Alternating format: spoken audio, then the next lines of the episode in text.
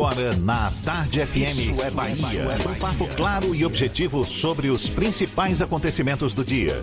Um programa com a marca do Grupo A Tarde de Comunicação e do Bahia Notícias. Para botar tempero no começo da sua manhã. Isso é Bahia. Isso é Bahia. Apresentação: Jefferson Beltrão e Fernando Duarte. Isso é Bahia. Oferecimento Ferreira Costa. Tudo para casa, construção e decoração.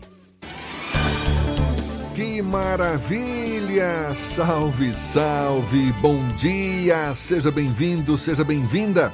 Estamos começando mais um Isso é Bahia e vamos aos assuntos que são destaque nesta quarta-feira, 29 de abril de 2020.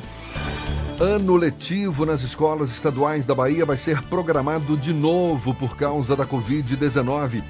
Deputados aprovam o uso obrigatório de máscaras em mais de 90% dos municípios baianos. Em Salvador, o uso obrigatório de máscaras no metrô começa na segunda-feira. Governo anuncia cancelamento de festas de São João em toda a Bahia. O estado contabiliza 10 mortes pela Covid-19 nas últimas 24 horas. Casos confirmados chegam a mais de 2.500. O Brasil bate novo recorde de mortes por Covid-19 em um dia e supera a China. Estados Unidos estudam restringir voos do Brasil por causa do grande surto de coronavírus. Companhias aéreas lideram lista de reclamações do Procon baiano durante pandemia. Vacinação contra a gripe em Salvador ganha mais um ponto drive-thru. Regime especial para entrega de documentos pelo saque é ampliado na capital. STJ decide em maio se aceita denúncia contra desembargadores do TJ Bahia instigados por venda de sentenças. São alguns dos assuntos que você acompanha a partir de agora no Isso é Bahia. Programa, como sempre, você sabe, recheado de informação. Temos aqui notícias, bate-papo, comentários, tudo para botar tempero no começo da sua manhã. E junto comigo, senhor Fernando Duarte. Bom dia! Bom dia, Jefferson. Bom dia, Paulo Roberto na operação, Rodrigo Tardio e Vanessa Correia na produção. E um bom dia para as nossas queridas pessoas que acompanham, nossos queridos espectadores que acompanham o é Bahia, profissionais da área de saúde, profissionais da área de segurança pública, quem tem que sair de casa obrigatoriamente por ser serviço essencial, quem está trabalhando no supermercado, pet shops, motoristas de aplicativo, motoristas de ônibus e metroviários também, além de porteiros, todo mundo que está colaborando de alguma forma para que a sociedade continue funcionando em tempos de pandemia. E um bom dia para quem está tomando aquele cafezinho na quarentena, que a gente sente o cheiro graças a essa bacia de Paulo Roberto. Sejam todos muito bem-vindos a mais uma edição do Isso é Bahia. Essa bacia que ele abraça, não democratiza, não distribui nem uma gotinha, tá certo? A gente lembra você nos acompanha também pelas nossas redes sociais, tem o nosso aplicativo. Pela internet é só acessar atardefm.com.br. Pode nos assistir pelo canal da Tarde FM no YouTube, se preferir pelo portal A Tarde. Estamos também ao vivo no Instagram do Grupo A Tarde. Participe, esteja presente junto conosco.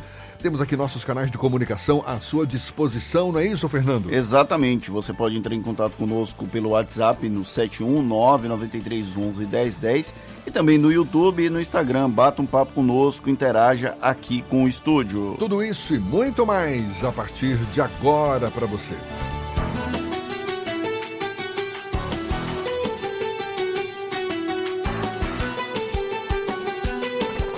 Isso é Bahia. Previsão do tempo. Mais um dia de tempo instável na capital baiana. Quarta-feira amanheceu com muitas nuvens e chuva. Já tinha chovido também durante a noite. A temperatura agora é de 26 graus.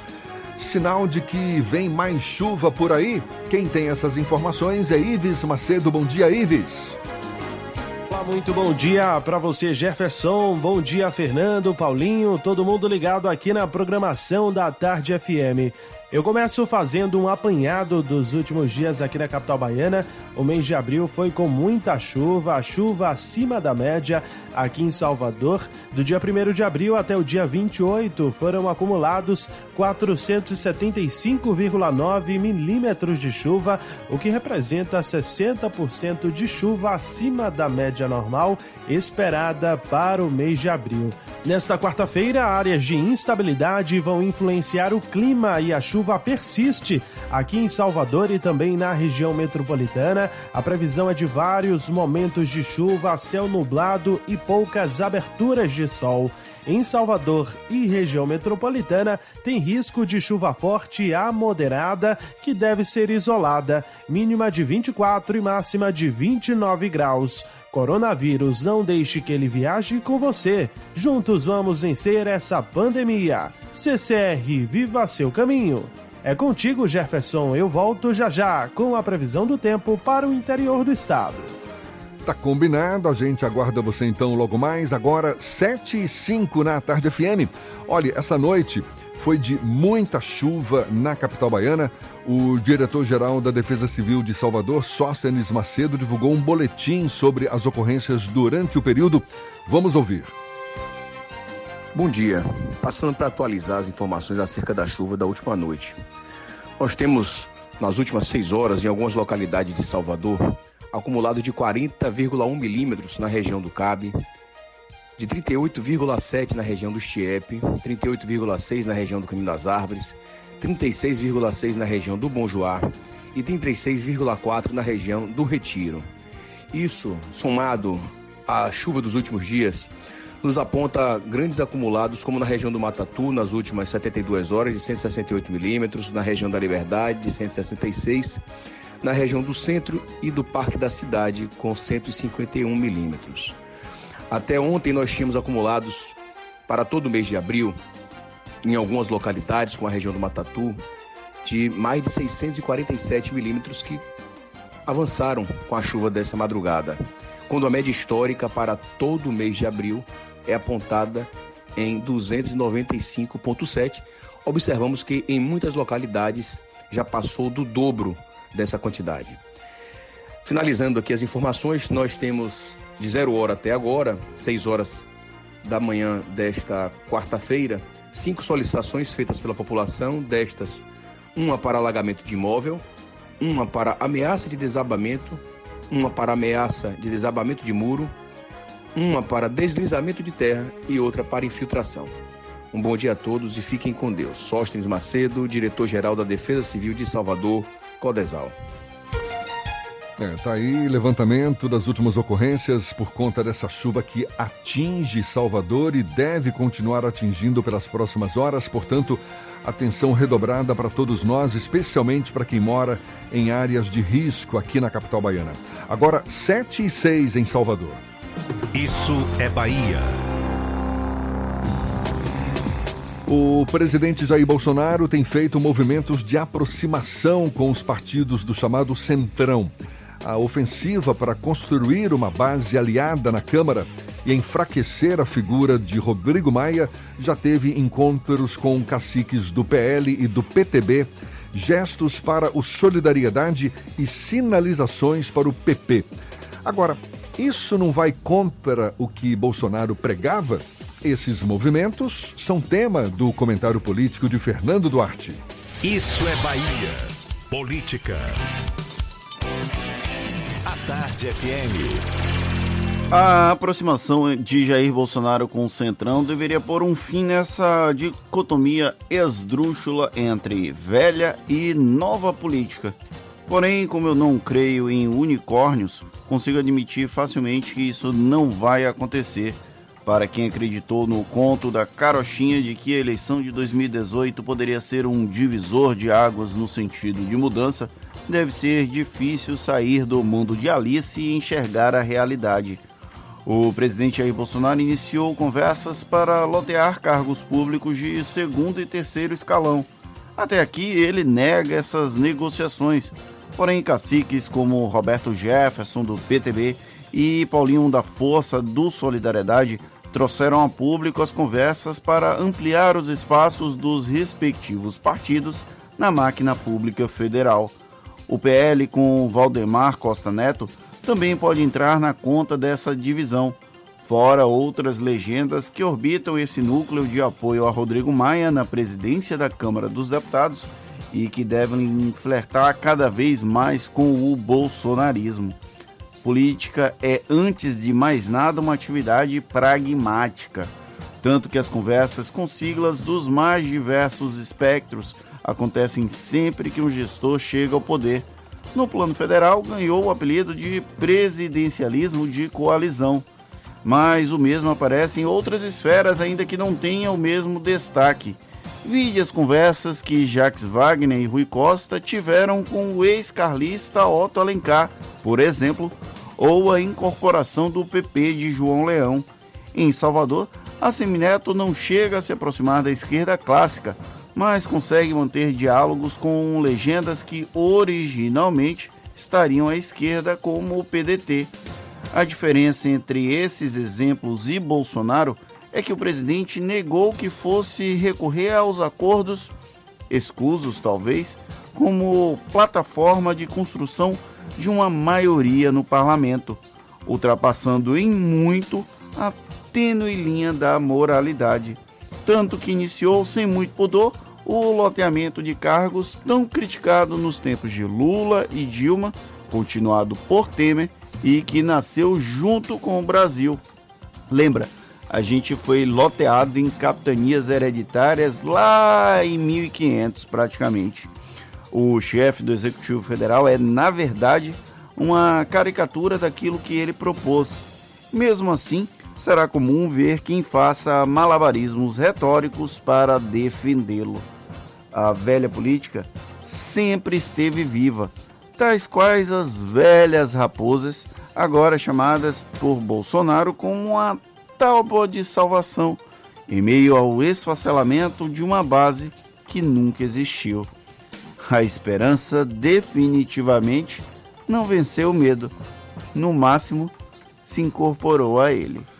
É, a gente lembra que Bolsonaro disse durante a campanha e também no início do governo que não se curvaria, não é, ao chamado toma lá da cá, que ia indicar apenas quadros técnicos para comandar as mais diversas áreas do governo, que ia promover um enxugamento no número de pastas, de cargos, dando um chega para lá no que ele chamou de velha política, mas não é o que a gente tem visto nesses últimos dias, ele em busca de apoio no Congresso Nacional acaba se curvando a uma prática que continua mais viva do que nunca para quem está disposto a ter, digamos, o poder nas mãos e o apoio do Congresso Nacional. Isso desde o ano passado acontecia. A diferença é que eram os cargos menores, eram de terceiro escalão ou cargos que não chamavam tanta atenção o loteamento de cargos públicos, de funções, sempre existiu e sempre vai existir em todas as esferas de poder aqui do Brasil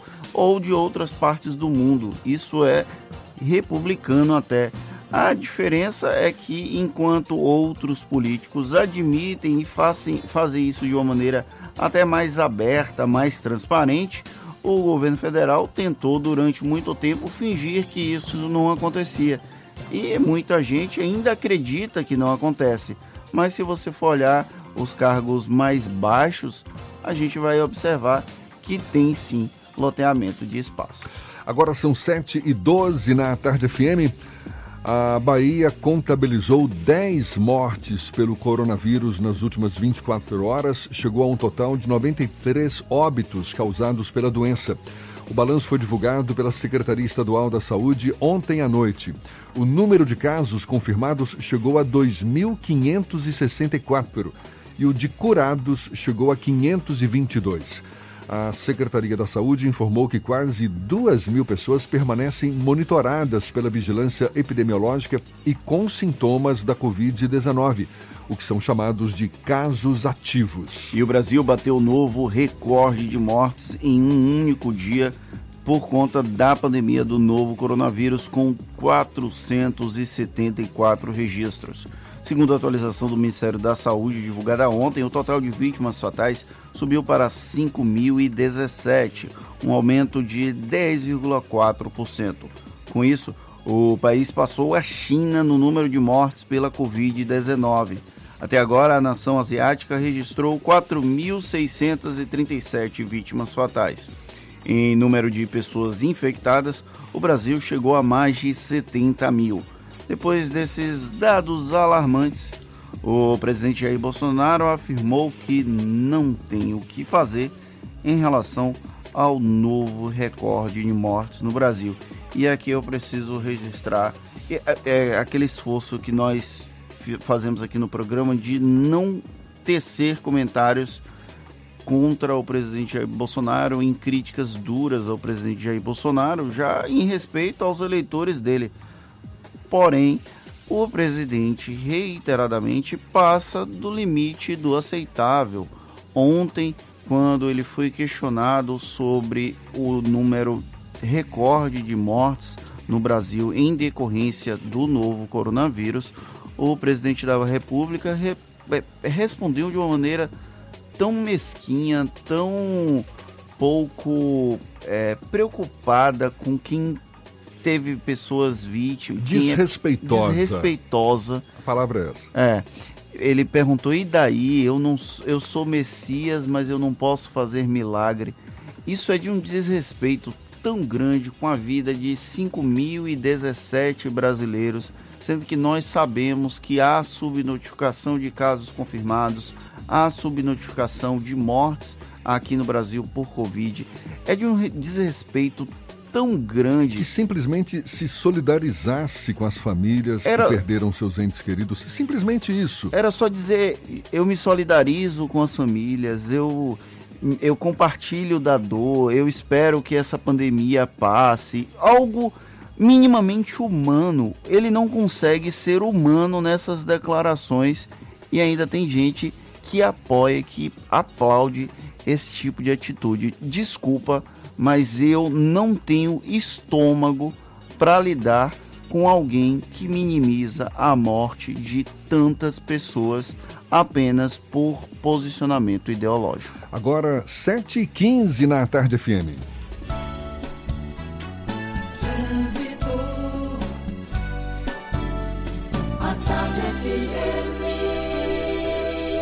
Oferecimento: Monobloco, Auto Center de portas abertas com serviço de leva e trás do seu carro. Muita pista molhada pela frente, pontos de alagamento já neste começo de manhã aqui em Salvador e já com acidente também. Temos as informações com Cláudia Menezes. Bom dia, Cláudia. Muito bom dia para você, Jefferson. Bom dia para toda a turma do Isso é Bahia. Eu começo com informação de acidente. Atenção para os reflexos. Foi na rótula do Abacaxi. Um ônibus bateu em um bloco de concreto lá na rótula no sentido Avenida CM. Um guincho foi deslocado para o local. Parece que estão organizando esse processo de retirada porque um dos eixos do veículo foi danificado, Jefferson. Experimente os novos queijos cremosos Veneza no sabor cheddar e ervas finas. Cremoso, saboroso e sem amido. É a diferença no seu lanche. Saiba mais em arroba Veneza Lácteos em nossas redes sociais. Volto com você, Jefferson. Obrigado, Cláudia. Tarde FM de carona com quem ouve e gosta. Vacinação contra a gripe em Salvador ganha mais um ponto drive-thru. E regime especial para entrega de documentos pelo saque é ampliado na capital. A gente dá os detalhes já já, 7 e 17 na tarde FM. Você está ouvindo Isso é Bahia. Para vencermos o coronavírus, o mais importante é: fique em casa. Lave sempre as mãos com água e sabão e fique em casa. Não são férias, é um compromisso de todos. Fique em casa. A Bahia contra o coronavírus. Governo do Estado. Você sabe o que a Assembleia faz? Faz valer os seus direitos. Lutando para evitar a saída da Petrobras e manter empregos e investimentos no Estado. Também cria políticas que valorizam as mulheres, os negros, o público LGBT e a oferta de uma educação de qualidade para indígenas. E ainda dão prioridade de matrícula em escolas públicas às crianças filhas de vítimas de violência doméstica. Porque para a Assembleia, garantir o direito dos baianos é o nosso dever. Assembleia Legislativa da Bahia, fazendo valer. Para vencermos o coronavírus, o mais importante é: fique em casa. Lave sempre as mãos com água e sabão e fique em casa. Não são férias, é um compromisso de todos. Fique em casa. A Bahia contra o coronavírus. Governo do Estado. Quando o assunto é segurança do paciente, o Hospital Santa Isabel é referência internacional. Os atendimentos à emergência seguem normalizados e para aqueles pacientes que precisam manter seus tratamentos, consultas, exames e cirurgias, o Santa Isabel mantém fluxos seguros com equipes específicas dentro de rigorosos padrões de segurança. Pacientes com dificuldades respiratórias são atendidos em estrutura distinta e com equipes exclusivas. Vamos juntos superar Para esse vencermos momento. o coronavírus, o mais importante é: fique em casa. Lave sempre as mãos com água e sabão e fique em casa. Não são férias, é um compromisso de todos. Fique em casa. A Bahia contra o coronavírus. Governo do Estado. Monobloco, o pneu mais barato da Bahia. 0800 111 70 80 e a hora certa. A tarde FM 7 e 18. Você sabia que na Monobloco os pneus velhos deixados pelos clientes podem virar chachim, cadeira e até asfalto? E que a Monobloco apoia o esporte amador e a cultura? E que também na Monobloco uma parte do lucro do serviço do seu carro você pode direcionar para algumas instituições beneficentes? Não sabia? Então se ligue. Monobloco faz tudo de mecânica e tem o pneu mais barato da Bahia. Água de Meninos, Lauro de Freitas e Abrantes. 0800 111 7080. Voltamos a apresentar Isso é Bahia. Um papo claro e objetivo sobre os acontecimentos mais importantes do dia. Agora, 7h19, a gente segue juntos pela Tarde FM. Temos notícias da redação do portal Bahia Notícias. Lucas Arrasa, quem está a postos. Bom dia, Lucas. Muito bom dia, Jefferson. Bom dia, Fernando. Olha, a, Defensor- a Defensoria Pública da União na Bahia, a DPU, passou a exigir a apresentação de uma foto da pessoa segurando o RG. A medida tenta evitar erros na abertura dos processos de assistência jurídica em tempos de teletrabalho por conta do coronavírus. Lembrando que a DPU está fechada e os servidores vêm atuando em regime de escala de plantão para atender os casos apenas de urgência. Além dos primeiros atendimentos dessas demandas urgentes, a DPU segue trabalhando nos processos que já estavam em andamento. E o prefeito de Paulo Afonso, Luiz Barbosa de Deus, é mais um dos infectados pelo novo coronavírus no estado. O político tem 81 anos e diz que está já no nono dia de infecção sem sintomas. A cidade de Paulo Afonso possui outros seis casos confirmados pela Secretaria de Saúde da Bahia. Eu sou Lucas Arraes, falo direto da redação do Bahia Notícias para o programa Isso é Bahia. É com vocês aí do estúdio. Valeu, Lucas. E a vacinação contra a gripe aqui na capital baiana ganha mais um drive-thru que vai funcionar dentro de um supermercado atacadista na rua Morada da Lagoa, no bairro de Fazenda Coutos.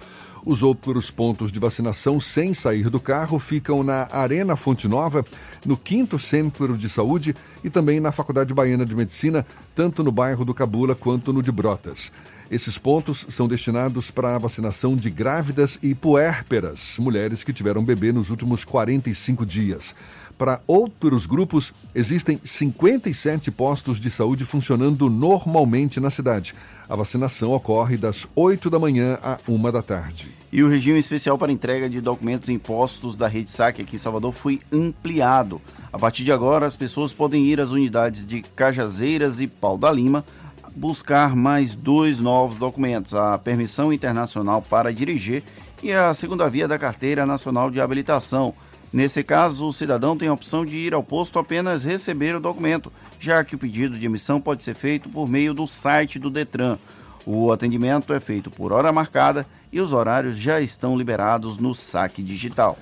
O Grupo de Valorização da Educação, que é um coletivo formado por 61 instituições de ensino particulares do Estado, argumentou ser contrário ao posicionamento do Ministério Público, que recomendou na semana passada que as escolas particulares de ensino infantil ofereçam aos pais a possibilidade de suspensão de contrato até o fim do isolamento social.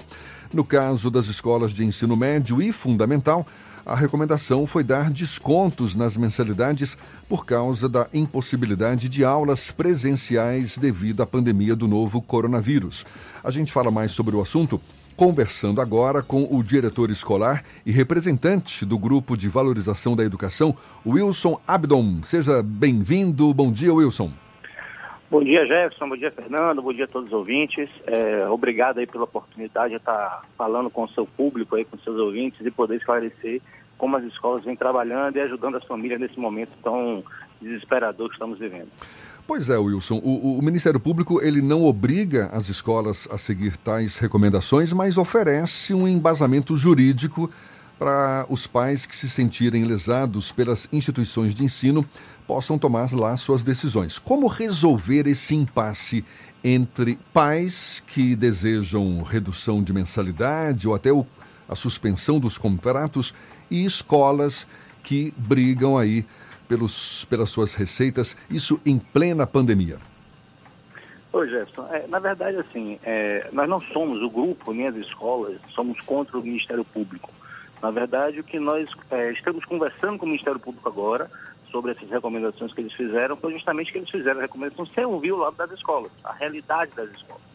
Né? E quando ele lança, quando qualquer instituição, órgão, lança uma, uma, recomendação dessa, gera um clima de desconfiança, um clima de disputa, inclusive jurídica, entre os pais e as escolas. E esse não é o momento de fazer isso. Esse é o momento de união e de parceria. Uma escola é um, um, espaço de confiança. Um pai, quando escolhe uma escola para ajudar, ajudar a família na educação dos seus filhos, ou educar seus filhos, tem que haver, primeira coisa, confiança. Então, a gente precisa que os pais confiem nas escolas e que as escolas confiem nos pais. As escolas já estão, sim, ajudando as famílias, dando desconto, ouvindo, negociando parcelas. Todas as escolas estão fazendo, já estão indo nessa linha. Quando o MP traz a questão do cancelamento de contrato, ele está falando sobre a sobrevivência da escola. Não é garantir receita, é sobrevivência. Se eu, tenho um cancelamento de uma turma inteira, como é que eu faço a, um mês, dois meses, como é que eu faço a voltar às aulas? Com dois meses. Então, então assim, é sobrevivência da escola. E a escola tem um papel funcional, um serviço primário muito importante.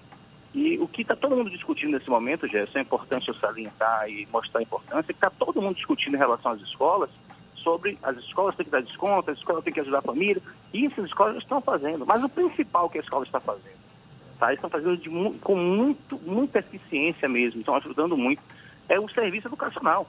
O nosso papel, nossa principal função como educadores, antes de ser qualquer outra coisa, somos educadores, ninguém abre escola por ser empresário, abre escola porque tem uma paixão, tem um dom, uma vocação de educar, né? Todos, a maioria são professores, inclusive.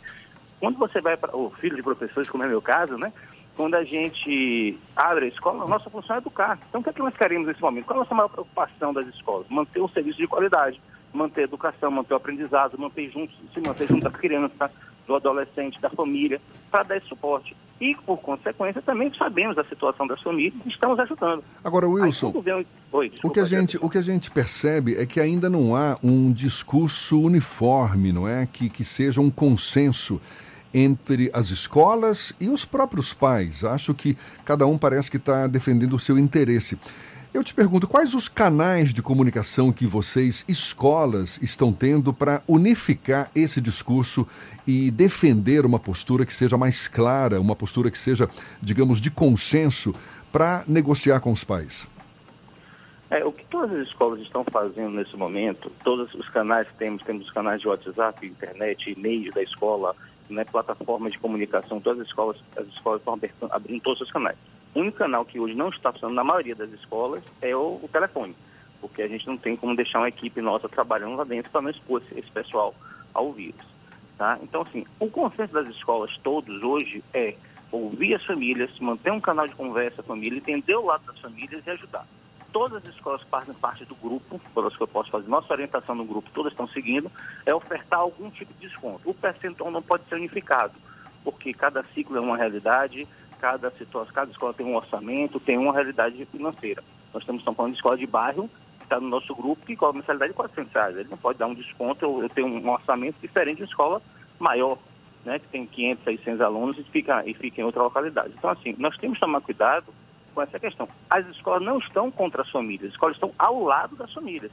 O que tem que haver um diálogo, e os famílias têm que entender, que quando a escola diz, não tenho como fazer essa forma, não tenho como dar esse desconto tão alto como você quer, É porque as escolas estão pensando na sobrevivência e na manutenção do serviço a sendo prestado.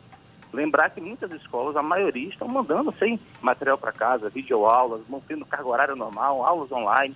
Umas começaram desde o início, umas começaram um pouco depois, mas as escolas estão mantendo o serviço. O serviço pelo qual nós fomos contratados, a escola está mantendo. Não está sendo da forma contratada presencial, porque a situação mundial não permite. Não permite. Né? Wilson, São a- recomendações. o Fernando quer fazer uma pergunta também. Wilson, algumas, es- uma- algumas escolas que estão em processo de suspensão das aulas e que têm aulas até virtuais listam uma série de documentos para poder permitir que haja algum tipo de desconto.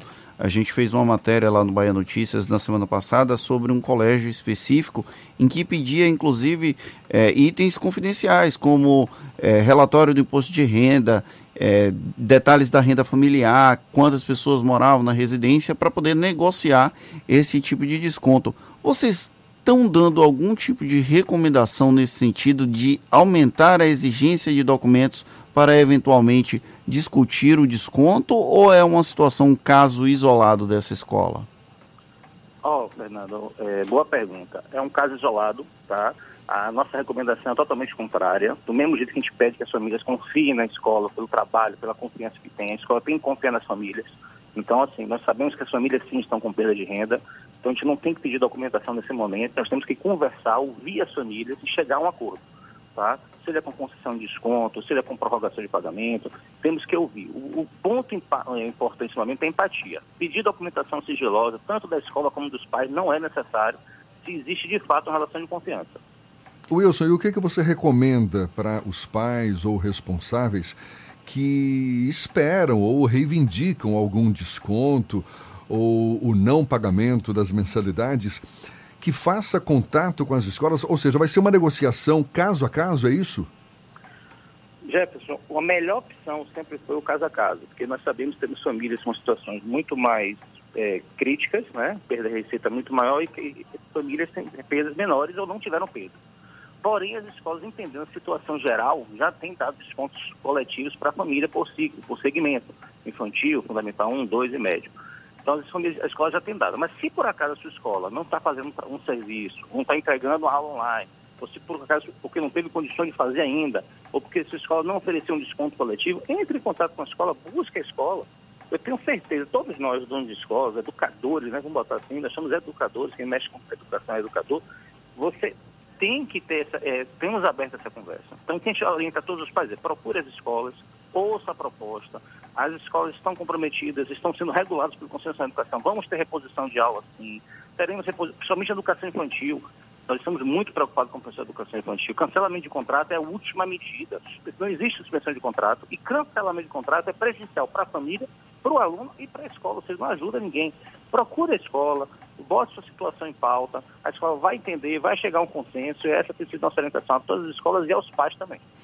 Já, é, Wilson, você acredita que essas negociações elas estão acontecendo normalmente porque alguns pais relatam a dificuldade de contato com as escolas. Como você falou, é difícil manter uma equipe por conta da própria segurança da equipe. E aí até o atendimento por telefone está um pouco complicado. Mas pais relatam de escolas grandes, não é escolas de bairro não, são escolas grandes que estão ficando sem resposta via os contatos digitais. Como é que está essa situação? Você acredita que o contato realmente está acontecendo, que existe o feedback por parte das escolas para os pais dos alunos? Eu acredito sim que as escolas estão se esforçando muito para dar feedback a todos. As escolas maiores sofrem mais com isso nesse momento que as pequenas. Pequenas, o relacionamento até com o próprio dono da escola, o WhatsApp do dono, tem uma relação mais próxima. Escolas maiores, com o aumento da demanda, a equipe não, não tem como aumentar a equipe, pelo contrário, a equipe está reduzida. Então você acaba tendo essa dificuldade de conversa. É, o que a gente tem visto muito, eu tenho visto, visto muito, é que alguns pais não têm aceitado, devido à situação e entre desespero, e não aceitam o que a escola tem colocado. Então, assim, ah, eu quero, a escola oferece, sei lá, 20%, o pai quer 50%. A escola, 50% eu não posso, eu posso 20%, vamos negociar de outra forma. E o pai fica chateado, ah, eu não consigo, não consegui negociar. Porque não é que não conseguiu negociar, é porque ele quer apenas que a escola haja de um, de um jeito. Quando a escola tem que pensar em todo mundo, em todo, em todo um processo. Eu não posso fazer para um de um jeito, pô, tem, se está sendo um desconto coletivo, a gente dá o desconto coletivo para todo mundo E o caso a caso é discutido com outras formas de ajudar, não mais com desconto. E é isso que nós temos orientado as escolas. Se, seu, se a escola está dando retorno, procura geralmente o coordenador, manda um e-mail para o coordenador, que está tá indo mais acesso, os coordenadores estão mandando material todo dia para os pais, o orientador escolar, olha, preciso falar com o financeiro, que aí internamente a gente consegue agilizar o atendimento principal. Uma outra pergunta, Wilson, é como é que está a questão do suporte aos professores que dos profissionais que estão trabalhando em home office. As escolas estão oferecendo as condições mínimas para que os professores tenham essa estrutura para que para manter o contato com o aluno, para continuar prestando o serviço de educação. Na verdade, como você falou, não é nem prestar serviço, é educar, que a gente pode colocar em duas situações distintas. É, as escolas estão oferecendo as condições mínimas para os professores, para os profissionais de educação em geral? Sim, sem dúvida. Além de formação nesse momento online, plataformas, é, é, sistemas, ajudando os professores a, e funcionários a contratar internet em casa, emprestando equipamentos de computador, laptop, Chromebook, para que os professores possam fazer as aulas online, material, quadro. Então, assim, cada escola, dentro da sua realidade, da sua proposta de como agir nesse momento, está dando esse suporte aos professores. E aí, Fernando, eu vou aproveitar essa sua pergunta e vou parabenizar todos os professores e a equipe pedagógica das escolas que têm feito um trabalho surreal porque não é fácil você, de um dia para a noite, mudar toda a forma de trabalhar, toda a forma de educar, toda a forma que você aprendeu e faz durante muito e faz muito bem durante toda a sua vida.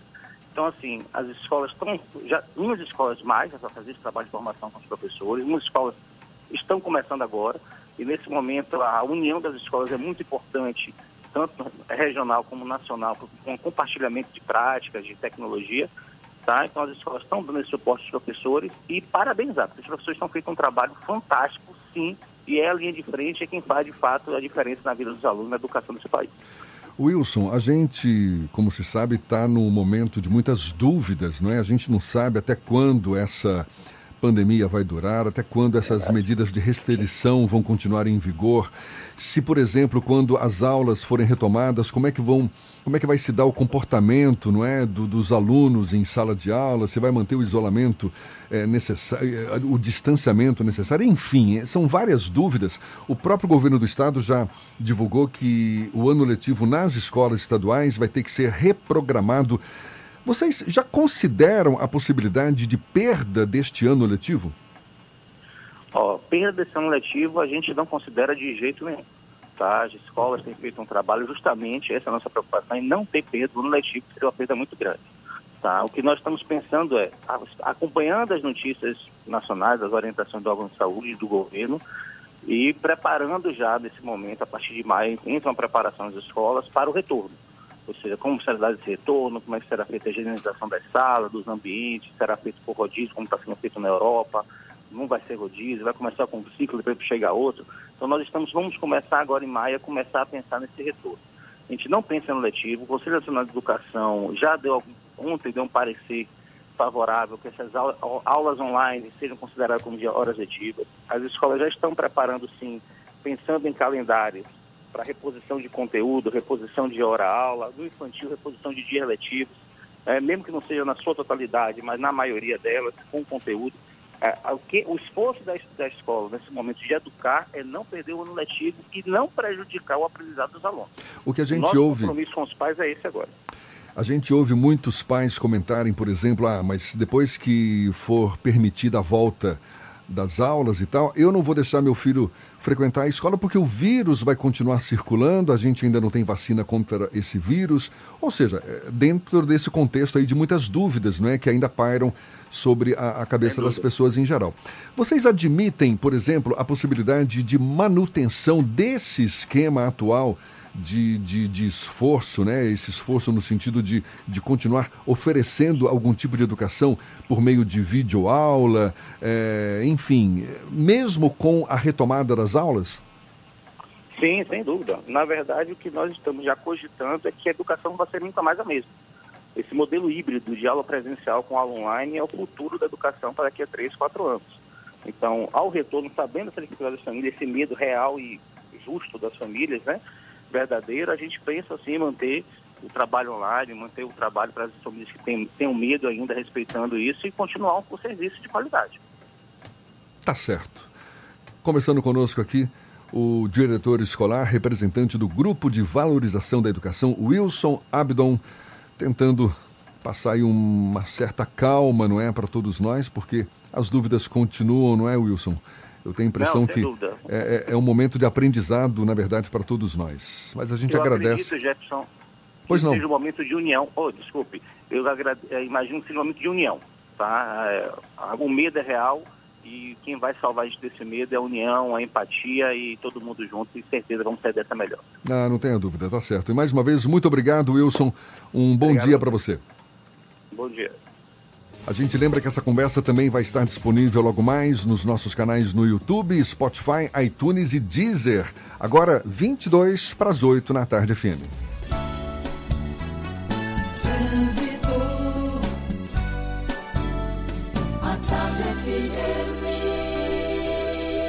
Oferecimento: Monobloco, Auto Center de portas abertas com serviço de leva e trás do seu carro.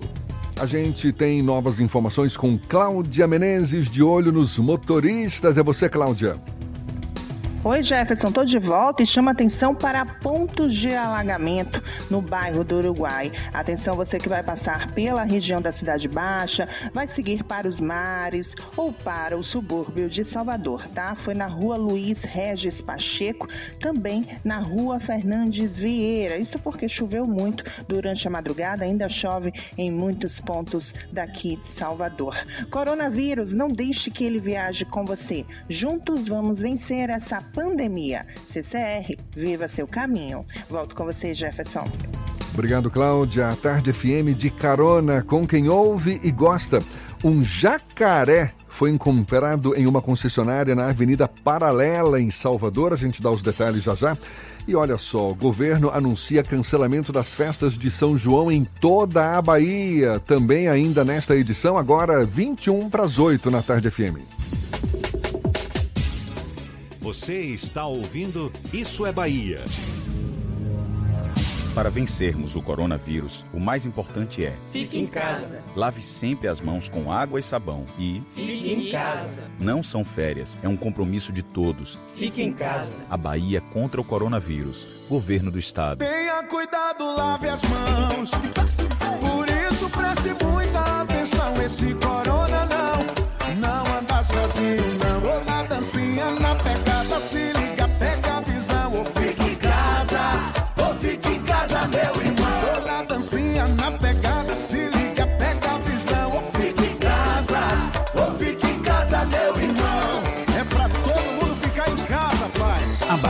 contra o coronavírus. Governo do Estado. Para vencermos o coronavírus, o mais importante é: Fique em casa. lave sempre as mãos com água e sabão e Fique em casa. não são férias, é um compromisso de todos. Fique em casa. A Bahia contra o coronavírus. Governo do Estado. Central Papelaria, os melhores preços e a maior variedade em material escolar e escritório da Bahia e a hora certa. Agora faltam 20 minutos para as 8 horas. A Tarde FM, quem ouve gosta. Um bom dia para você.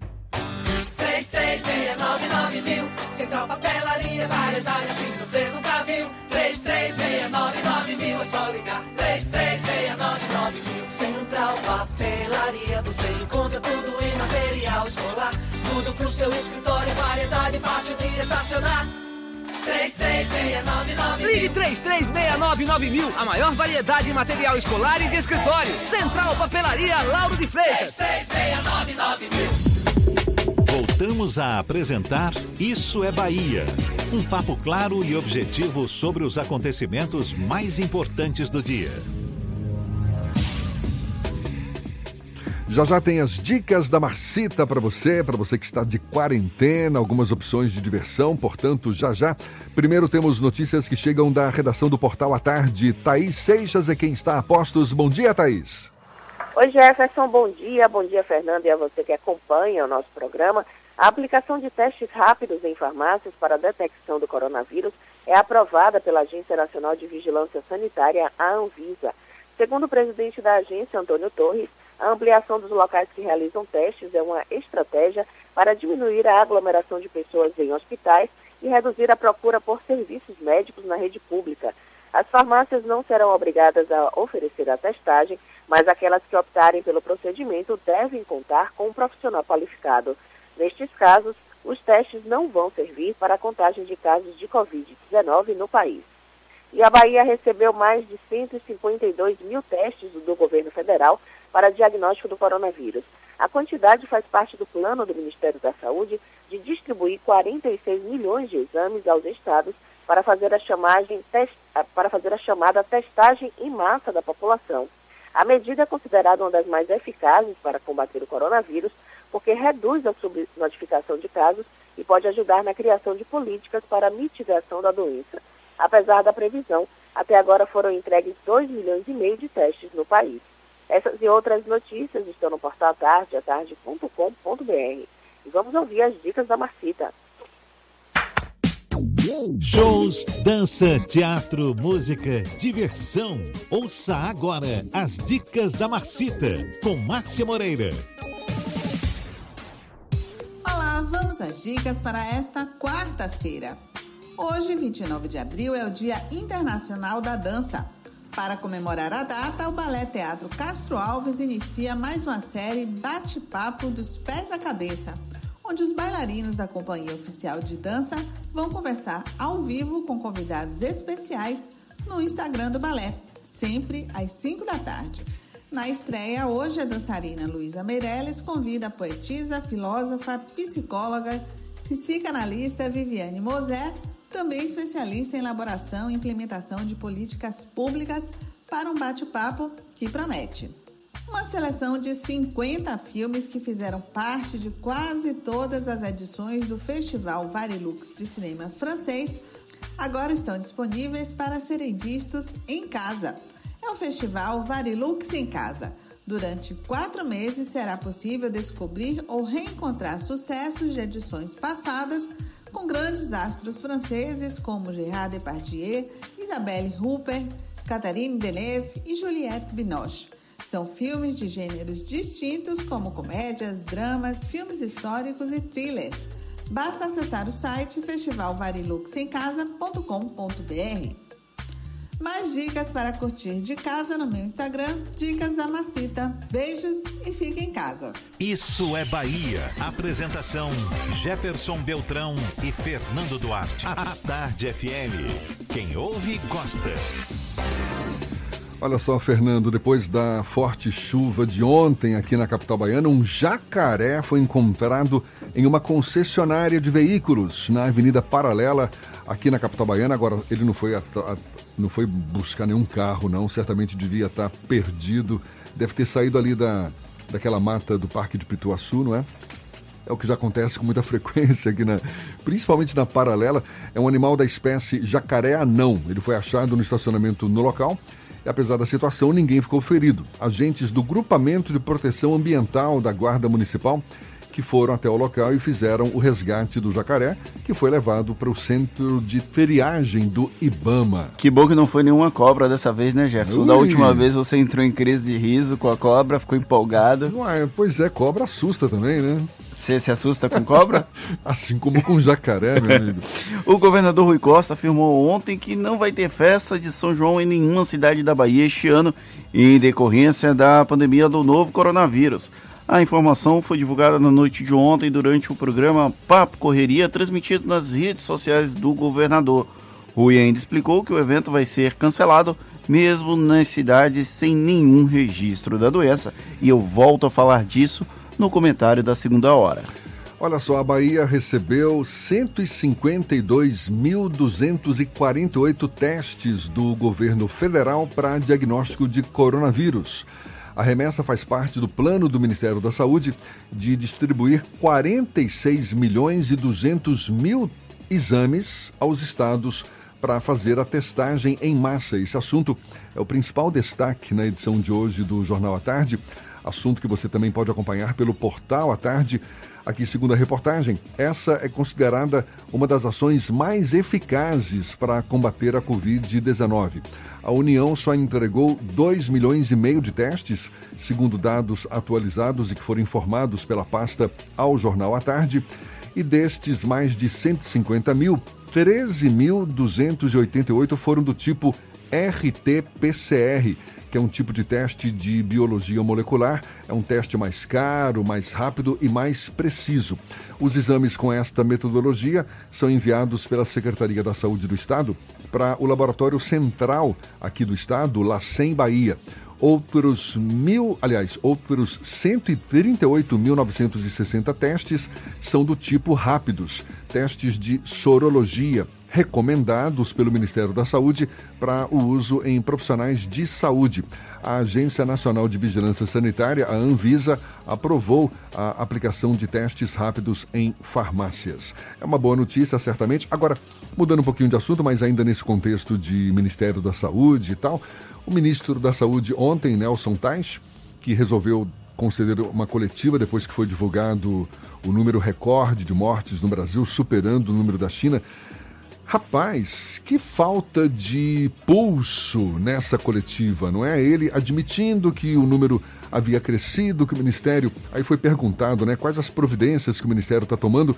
Ah, a gente está enviando é, EPIs, também respiradores e tal, e passou a palavra para o assessor dele para dar mais informações. Agora, o que todo mundo gostaria de ouvir, que é o posicionamento do Ministério da Saúde, a gente vai manter o isolamento social? O isolamento social continua sendo recomendado nesse momento de pandemia?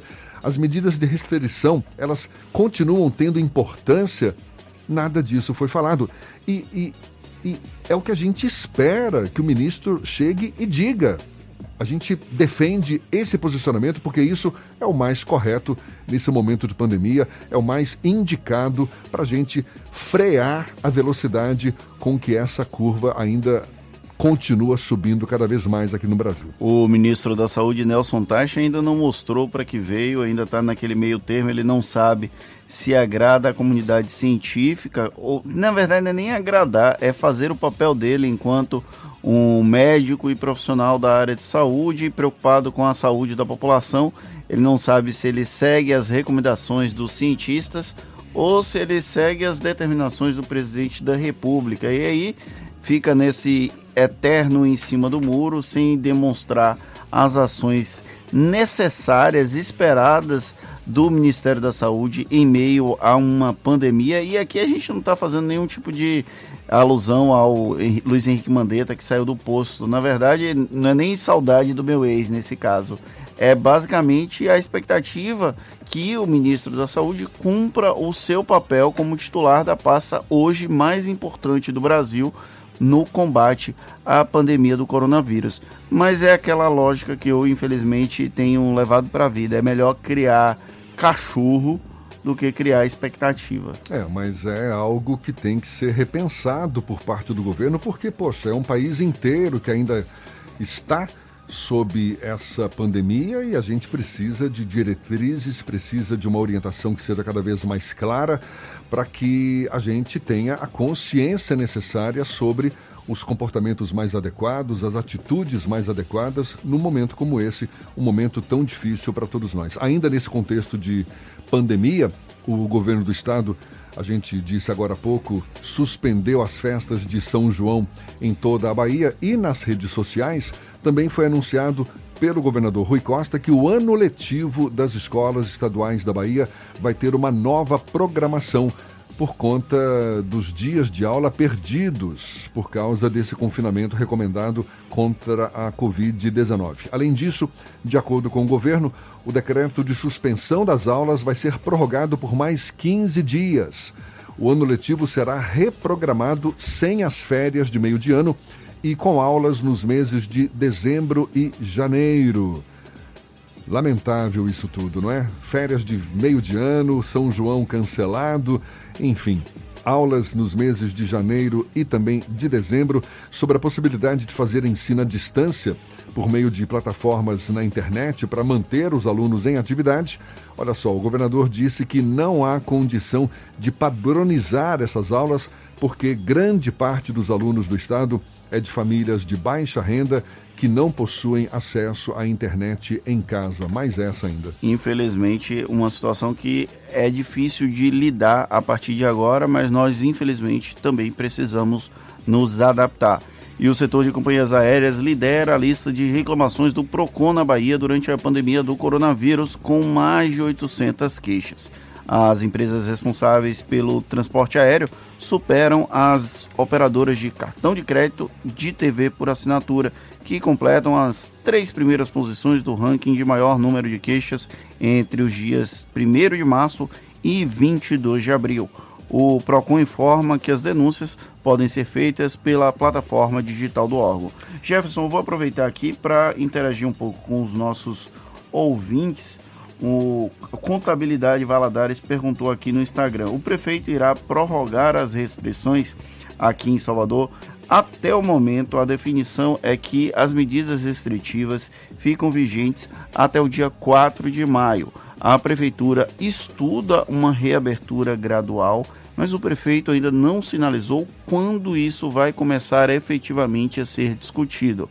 É muito provável que haja uma prorrogação por pelo menos mais 15 dias das medidas restritivas aqui na capital baiana. Lembrando que Salvador conseguiu de alguma forma controlar a disseminação do novo coronavírus aqui em Salvador. Há uma distribuição um pouco mais gradual, mais lenta dos novos casos, há uma certa condição de suporte para casos mais graves, principalmente com a inauguração de centros de referência, como o Hospital Espanhol, como o hospital de campanha ali no Etihad Wild.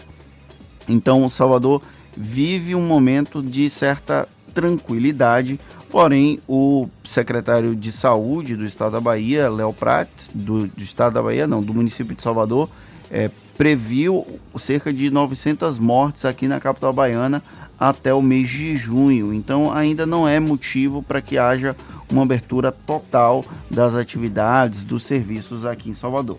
Vou aproveitar também para mandar um abraço para o Walter Pereira, para Esther Ferreira, para Belize Dozi, tem a Cristina Maria Suzar que mandou uma foto aqui, ela botou um filtro do Instagram Jefferson de gatinho. E aí foi bem na hora que a gente estava falando do jacaré de papo amarelo, do jacaré não, talvez por isso Jefferson tenha ficado com medo. Para Cristina ele é um gatinho. Tem a Valquíria Ferreira dando um abraço para a gente aqui, junto com a Cristina, Cristiane Juriti, a Mari, a Marise e Inês da, Mo, da Mota, Márcia Miriam, a Zeneide, que sempre manda o um cafezinho a gente, Maria Luísa, Renato Vila, Sandra Mara, a Luciana da Alemanha, que sempre está conosco aqui no Isso é Bahia. Ainda tem gente que interage conosco por outras plataformas. O Jorge Sampaio mandou mensagem no outro dia no Instagram. Tem gente também no YouTube. Tem a, a Natália Moraes, a Lene Ribeiro, o Henrique Coelho, o Evandro Rodrigues, todo mundo aqui conosco. Maravilha, muito obrigado pelo gatinho, mas para mim aqui eu acho que cabe mais é o PQG, né? Pensa que é gatinho. Agora são 7h55 eu na tarde Eu ouvi isso FM. mesmo, meu Deus do céu. Isso é Bahia. Economia. A Tarde FM. Bom dia, Jefferson. Bom dia, Fernando. Bom dia, ouvintes da Rádio Tarde FM. Ontem o índice Bovespa fechou em 81.300 pontos, com alta de 3,93%, engatando o segundo dia de alta consecutiva, pelos sinais que o governo Jair Bolsonaro manteve sua base política e conseguiu construir acordos que devem garantir a sua sobrevida. Enquanto o dólar, depois de seis pregões seguidos de alta, finalmente teve uma forte baixa de 2,59% fechando o dia a R$ 5,51. E para hoje, o foco do investidor fica nos Estados Unidos, com a divulgação do PIB do primeiro trimestre e a decisão de juros por lá. Eu sou o Nicolau Eloy, sócio da Epimani, a nova plataforma educacional da BP Investimentos. E para maiores informações, nos acompanhe no nosso Instagram, epimani.com.br. Isso é Bahia.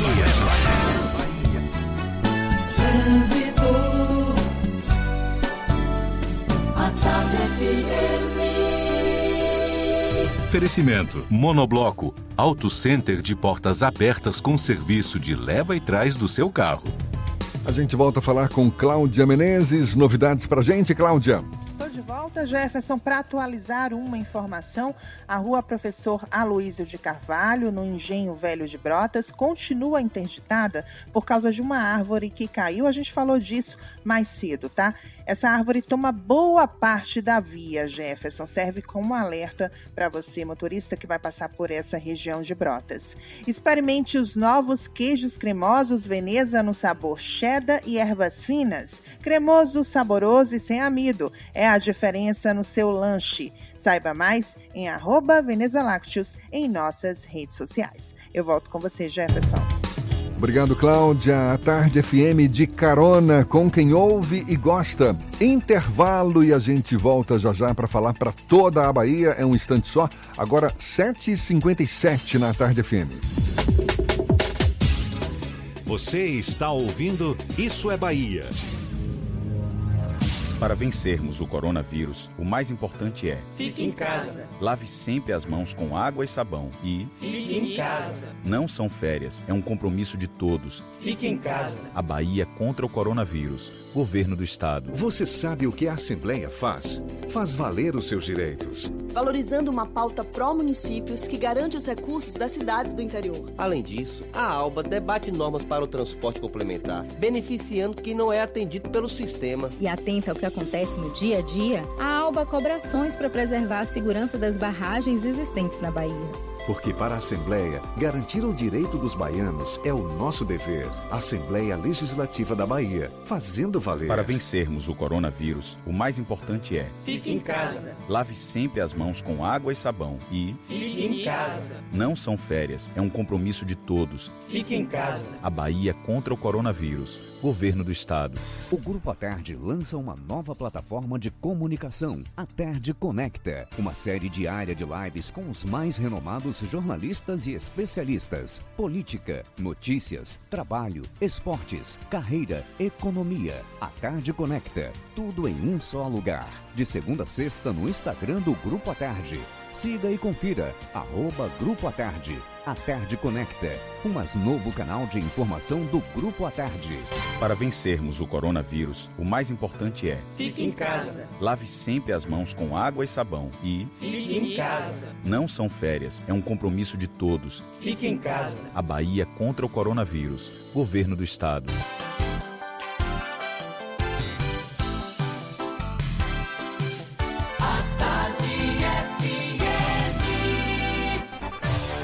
Atenção, emissoras afiliadas à Tarde FM.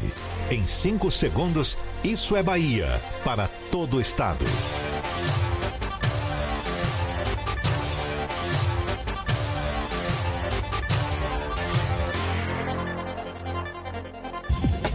No ar, Isso é Bahia. Informação com a marca do Grupo A Tarde e do Bahia Notícias. Política, segurança, saúde, cidadania. Isso é Bahia. Apresentação: Jefferson Beltrão e Fernando Duarte. A Tarde FM. Quem ouve, gosta. Que maravilha! Salve, salve! Bom dia! Seja bem-vindo, seja bem-vinda. A partir de agora, Isso é Bahia em rede com emissoras de todas as regiões do estado. E vamos aos assuntos que são destaque nesta quarta-feira, 29 de abril de 2020. Ano letivo nas escolas estaduais da Bahia vai ser programado de novo por causa da Covid-19. Deputados aprovam o uso obrigatório de máscaras em mais de 90% dos municípios baianos. Em Salvador, o uso obrigatório de máscaras no metrô começa na segunda-feira. O governo anuncia cancelamento de festas de São João em toda a Bahia. O estado contabiliza 10 mortes pela Covid-19 nas últimas horas. Casos confirmados chegam a mais de 2.500. Brasil tem novo recorde de mortes por Covid-19 em um dia e supera a China. Estados Unidos estudam restringir voos do Brasil por causa do surto de coronavírus. Companhias aéreas lideram lista de reclamações do Procon baiano durante a pandemia. Mata de São João. Prefeitura prorroga a suspensão do funcionamento de hotéis. STJ decide em maio se aceita denúncia contra desembargadores do TJ Bahia investigados por venda de sentenças. Isso é Bahia, programa recheado de informação, com notícias, bate-papo, comentários para botar tempero no começo da sua manhã. E junto comigo neste clima de quarta-feira, senhor Fernando Duarte. Bom dia! Bom dia, Jefferson. Bom dia, Paulo Roberto na operação, Rodrigo Tardio e Vanessa Correia na produção. E um bom dia para as nossas queridas emissoras parceiras e afiliadas. A RB Líder FM de Rui Barbosa, Serrana Líder FM de Jacobina, Baiana FM de Itaberaba, 93 FM de Jequié, Interativa FM de Itabuna, Ativa FM de Eunápolis, Cultura FM de Paulo Afonso, Líder FM de Irecê, Cidade FM de Luiz Eduardo Magalhães, Itapuí FM de Itororó e Eldorado FM de Teixeira de Freitas. Sejam todos muito bem-vindos a mais uma edição do Isso é Bahia. A gente lembra, você nos acompanha também pelas nossas redes sociais. Não tem para onde fugir, não, viu? Tem o nosso aplicativo. Pela internet é só acessar atardefm.com.br. Temos nossos canais de comunicação também pelo portal pelo portal à tarde, sim, também, e pelo YouTube. Pode nos assistir por um desses canais e ainda pelo Instagram do Grupo à Tarde. Estamos ao vivo desde o comecinho do programa, ou seja, nossos canais aqui à sua disposição para também participar, enviar suas mensagens, Fernando. Pelo WhatsApp no 71993111010 e também no YouTube, no Instagram, tem várias possibilidades de você interagir, você interagir conosco aqui no estúdio. Tudo isso e muito mais a partir de agora para você.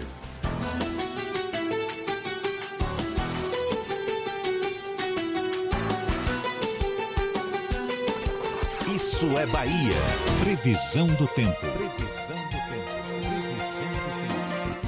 A quarta-feira amanheceu com tempo instável durante toda a noite, tempo instável, chuva aqui na capital baiana. Há sinal de mais chuva pela frente ao longo do dia. É o que diz o Serviço de Meteorologia. A temperatura agora é de 26 graus.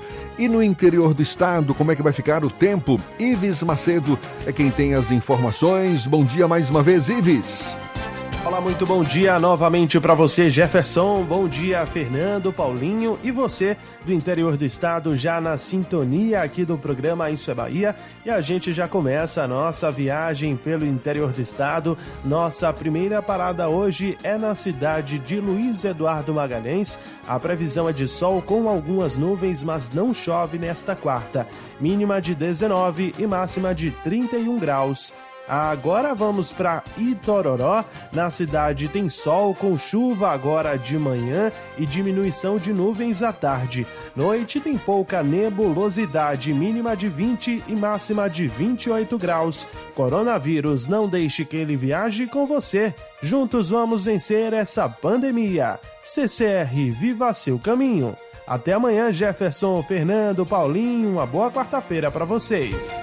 Valeu, Ives. Até amanhã. Bom descanso para você. Agora, 8 e 5 na tarde FM. Isso é Bahia. O governador Rui Costa anunciou ontem que os festejos juninos de 2020 não irão acontecer mais na Bahia. Essa medida já era um movimento esperado e era extremamente adequada, especialmente para conter o avanço da pandemia do novo coronavírus, já que as ações restritivas têm conseguido adiar a sobrecarga do serviço de saúde aqui no estado. Só que não deixa de ser uma atitude de Rui para de alguma forma, capitalizar politicamente essa decisão. Afinal, mesmo imbuído das melhores intenções disponíveis, o governador não deixa de ser um agente político. Essa atuação de Rui Costa é tema do comentário político de Fernando Duarte. Isso é Bahia. Política. A Tarde FM. Pois é, Jefferson. Ontem o governador Rui Costa anunciou na sua live no Papo Correria que as festas de São João estão canceladas em todo o estado da Bahia. É uma medida acertada, a gente tinha essa expectativa. Infelizmente, a pandemia do novo coronavírus deve se prolongar por mais tempo, já que ou remédios ou vacinas ainda estão engateando nos serviços científicos em geral. Porém, não deixa de ser uma tentativa de capitalização política do governador Rui Costa. E aí eu vou explicar o porquê. Os prefeitos do interior do estado já haviam começado a fazer uma, a movimentação, a mobilização para o encerramento, para o cancelamento das festas de 2020, as festas de Santo Antônio, São João e São Pedro, que é uma das grandes tradições aqui do Nordeste. Eu falei, acho que há três semanas aqui no Issa Bahia, que inclusive o cancelamento da festa do São João, é, dos festejos juninos em geral, não é apenas um baque para a economia das cidades do interior do Nordeste, mas também na alma do nordestino, já que é uma das festas que mais simboliza o povo sertanejo, o sofrimento do povo, o alento para o povo daqui da Bahia. E aí os prefeitos começaram a fazer esse movimento de cancelamento das festas juninas. Teve um pequeno um grupo de 10 cidades, as 10 maiores cidades com festas. Eles fizeram anúncio ainda no mês de março que não teriam os festejos no mês de junho. Festas maiores as cidades de Jequié, de Senhor do Bonfim, de Irecê, que já tem umas festas mais tradicionais, já tinham anunciado a festa. Até cidades menores, é, Retirolândia, por exemplo, já tinha havido essa sinalização de que não faria festa no mês de junho. E aí o governador aparece é, anunciando o fim, o cancelamento das festas em todo o estado. É uma medida esperada, Rui Costa está de parabéns pela medida, mas nós precisamos explicar que, na verdade, o que é que tá, tem acontecido. O governador sabe que as medidas que ele tem tomado, as medidas restritivas, têm tido um impacto positivo na imagem dele. Isso é natural. Ele está agindo em defesa da população, em defesa das vidas, inclusive vai contra o presidente da República, por exemplo. E o governador Rui Costa também tem mantido uma sintonia muito boa com os vereadores, com os prefeitos, principalmente do interior do estado, até aqui da capital, já que o Assemineto era um adversário político e Rui Costa e Assemineto estão alinhados bem. Acontece que a partir do momento que ele cancela algo que já é cancelado, ele surfa nessa onda positiva de que as medidas restritivas adotadas pelo governo da Bahia têm um impacto positivo na imagem dele e atrela o cancelamento das festas juninas a uma decisão do governo do estado, quando na verdade muitos municípios já haviam tomado essa decisão. Então ele apenas reitera a ação dos prefeitos que haviam cancelado os festejos juninos e capitaliza politicamente a decisão que já havia sido, toma, já havia sido tomada por alguns municípios.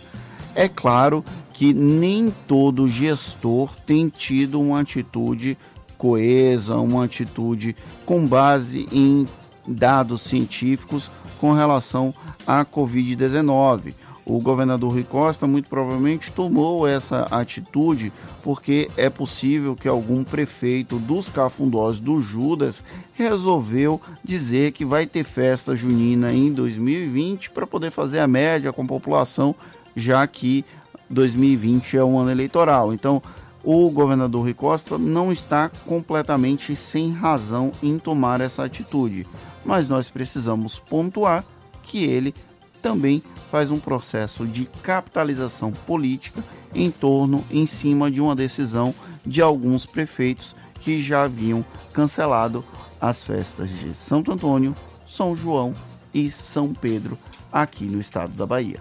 E esse cancelamento do São João aqui na Bahia, na verdade, segue um movimento regional, não é? Em todo o Nordeste, vários estados aí estão cancelando as festas de São João e, em alguns casos, Fernando, pela primeira vez, terá uma versão fora de época no fim de ano, como por exemplo é o famoso São João de Campina Grande, na Paraíba, o chamado maior São João do mundo. O povo de Caruaru não gosta muito disso, não, mas é, vida que segue.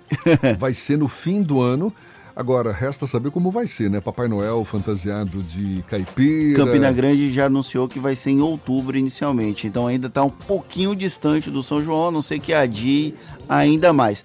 Eu tenho uma resistência muito grande porque começa pelo nome, né? É festa junina. Então, se é junina, ela teria que acontecer no mês de junho. Me incomoda essa transferência, esse projeto de transferência para o final do ano. Tudo bem que a cidade depende disso, pode chamar de festejos para São João, festejo para Santo Antônio, para São Pedro, mas dizer que é festa junina é, já me incomoda quando o pessoal de São Paulo resolve comemorar as festas julinas.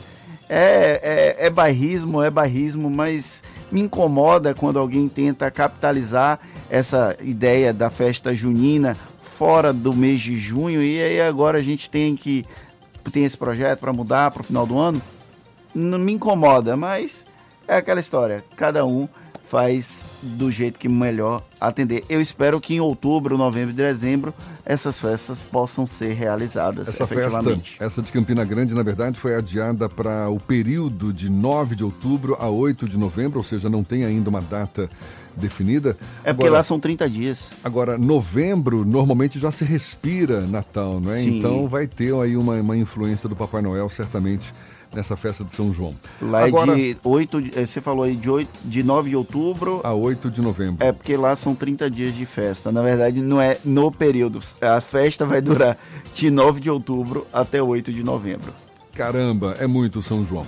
Agora, 8 e 12, a gente tem notícias também da redação do portal Bahia Notícias. Lucas Arras é quem tem essas novidades. Bom dia mais uma vez, Lucas uma vez Jefferson Beltrão, Fernando Duarte. A gente começa falando da ex-presidente do Tribunal de Justiça da Bahia, a Maria do Socorro, que foi presa no âmbito da Operação Faroeste. Novos fatos contra a desembargadora começaram a ser, a, começaram a ser apurados tramita no Conselho Nacional de Justiça uma reclamação disciplinar contra Maria do Socorro por suposta falta funcional no julgamento de um processo de promessa de compra e venda de uma fazenda na região de Ilhéus, no sul do estado. Na reclamação, o autor afirma que Socorro, agora presa, mantinha amizade com as partes rés do processo, pois, segundo afirmam, nasceram e foram criadas na mesma cidade em que Socorro cresceu. E o um dos líderes do PL aqui no estado, José Rocha, defendeu a candidatura própria do partido em Salvador. Em entrevista ao Bahia Notícias, o deputado, federal José Rocha, um dos caciques da, da legenda, declarou que tem trabalhado forte e internamente por uma candidatura do irmão Lázaro à prefeitura da capital baiana. Eu sou Lucas Arraes, falo direto da redação do Bahia Notícias para o programa Isso é Bahia. É com vocês aí do estúdio. Agora 8 e 14 e os deputados estaduais aprovaram a obrigatoriedade do uso de máscaras por toda a população em 385 municípios baianos que estão em estado de calamidade pública. O número representa 92% do total dos 417 municípios do estado. A medida foi aprovada por unanimidade. Além da obrigação do uso de máscaras, os deputados também aprovaram por unanimidade o reconhecimento do estado de calamidade nos municípios de Angical, Campo Alegre de Lourdes, Feira da Mata, Pau Brasil, Anagé, Manuel Vitorino, Santa Rita de Cássia, Sebastião Laranjeiras, como também em Tanhaçu, Teodoro Sampaio e Vanderlei. E o governo da Bahia determinou o uso obrigatório de máscaras pelos usuários do metrô de Salvador a partir de segunda-feira. Durante esta semana, as máscaras de tecido vão ser distribuídas aos passageiros do metrô. As medidas foram tomadas como forma de prevenção à contaminação do coronavírus. O governo do estado informou também que as câmeras para medição de temperatura no metrô vão chegar à capital baiana ainda nesta semana. Elas devem ser instaladas inicialmente em três estações que ainda não foram definidas. O sistema metroviário vai contar com equipe de saúde para orientar pessoas com a temperatura mais alta a procurarem orientação médica. E a gente continua agora seguindo o nosso giro pelo interior do estado. Vamos começar por Jacobina. Maurício Dias, da Serrana Líder FM, é quem fala conosco, tem as notícias da região. Bom dia, Maurício. Bom dia, Jefferson. Bom dia, Fernando. E bom dia a todos que acompanham o Isso é Bahia nesta manhã de quarta-feira. Aqui em Jacobina, o Poder Público Municipal e o Rotary Club se uniram para lançar um projeto humanitário que visa atender idosos, artistas e pessoas em situação de vulnerabilidade social. A ação pretende promover a doação de cestas básicas e valigais para artistas locais que estão com suas atividades interrompidas durante esse período de pandemia, distribuir inicialmente cerca de 500 refeições noturnas na sede no interior do município, além da fabricação de 50 mil máscaras de proteção em parceria com o Centro de Convivência de Idosos mantido pela Prefeitura. O projeto, que tem o reconhecimento e apoio de outras entidades como Lions Clube, CDL e Câmara de Vereadores, pretende também distribuir suplementos, roupas, agasalhos e brinquedos para famílias de baixa renda que estejam cadastradas no programa de auxílio social. Apesar de Jacobina não registrar casos de Covid-19, temos na região as notificações de casos confirmados em Saúde, Caldeirão Grande, Piritiba e Capim Grosso, sendo este último com um óbito registrado na semana passada. Numa operação que envolveu policiais militares da 24ª Companhia Independente da Polícia Militar de Jacobina, foram destruídos cerca de 126 mil pés de maconha e apreendidos 100 quilos da droga pronta para consumo, localizados em uma fazenda no distrito de Barra, município de Mirangaba. Houve troca de tiros com a chegada da polícia, mas os elementos que guarneciam a plantação conseguiram fugir do cerco policial. Para finalizar, informamos que nas últimas 48 horas foram registrados dois homicídios na região de Jacobina. O primeiro homicídio aconteceu no início da noite desta segunda-feira, no distrito de Itatiaia, município de São José do Jacuípe, quando um homem identificado como Carlito Júnior foi alvejado por vários disparos de arma de fogo próximo a uma quadra de esportes que fica ao lado de sua residência. A vítima teve morte instantânea. O segundo homicídio ocorreu horas depois na cidade de Pindobaçu, quando durante uma discussão que evoluiu para vias de fato, Ronivon Paulo da Silva, de 36 anos, veio a óbito após receber vários golpes de faca desferidos por Marcos Antônio Bispo dos Santos. Ambos os corpos das vítimas foram trazidos para o IML de Jacobina. Os crimes estão sendo investigados pelas delegacias circunscricionais das respectivas cidades onde ocorreram os delitos. Eu sou Maurício Dias e falo de Jacobina, no centro-norte do estado, da Rádio Serrana Líder FM Grupo J Sidney de Comunicação, para o programa Isso é Bahia. Olha só, as escolas da rede privada de ensino infantil, fundamental e médio dos municípios baianos de Lauro de Freitas e Teixeira de Freitas deverão adotar medidas de readequação dos contratos durante o período de quarentena. Segundo a orientação do Ministério Público Estadual, a revisão deve considerar a diminuição dos custos devido à paralisação de atividades presenciais. As recomendações foram encaminhadas nos dias 23 e 27 de abril. O órgão pede que as instituições evitem judicialização de situações ocorridas durante a pandemia. E olha só, a Prefeitura de Matas de São João, na Grande Salvador, ali no litoral norte, prorrogou a suspensão do funcionamento de hotéis com mais de 50 funcionários por mais de 30 dias. Por mais 30 dias. As medidas são motivadas pelo avanço da pandemia da Covid-19 e vão valer a partir de amanhã. De acordo com o documento publicado pelo Executivo Municipal, as medidas neste decreto poderão ser reavaliadas a qualquer momento, condicionado a evolu condicionando a evolução do estado de emergência internacional diante da pandemia. Já aqueles hotéis e pousadas que possuem até 50 colaboradores podem funcionar desde que mantenham seus hóspedes isolados. Lembrando que Mata de São João possui alguns grandes hotéis aqui do litoral norte da Bahia, situação lá ainda bem delicada. 8 e 20 agora e a gente vai para Itabuna, sul da Bahia. Evandro Lima, da Imperativa FM, é quem está conosco. Bom dia, Evandro. Bom dia, Jefferson. Bom dia, Fernando. As notícias da região Cacaueira agora. Os municípios de Ilhéus e Itabuna, no sul da Bahia, possuem mais de 370 casos confirmados do novo coronavírus, conforme números divulgados pelo, pelos departamentos de vigilância epidemiológica das secretarias de saúde locais. Ilhéus saltou de 178 para 193 pacientes com infecção por Covid-19, confirmada por meio de teste no intervalo de 24 horas. Itabuna tinha 172 casos, subiu para 180, mas 10 casos são de pacientes que residem, que residem em outros municípios. E a Prefeitura Municipal de Itabuna comunica que, por ordem judicial, o processo seletivo da Zona Azul, que aconteceria hoje e amanhã, foi suspenso. A Prefeitura de Itabuna esclarece que não havia recebido qualquer manifestação até a noite desta terça-feira, quando o juiz Ulisses Mainardi proferiu uma decisão suspendendo a realização do processo seletivo. Eu sou Evandro Lima, falando da redação da Rádio Interativa FM de Itabuna, sul da Bahia. Bom dia, Jefferson, é com você. Valeu, Evandro. Muito obrigado. Agora, 8h21.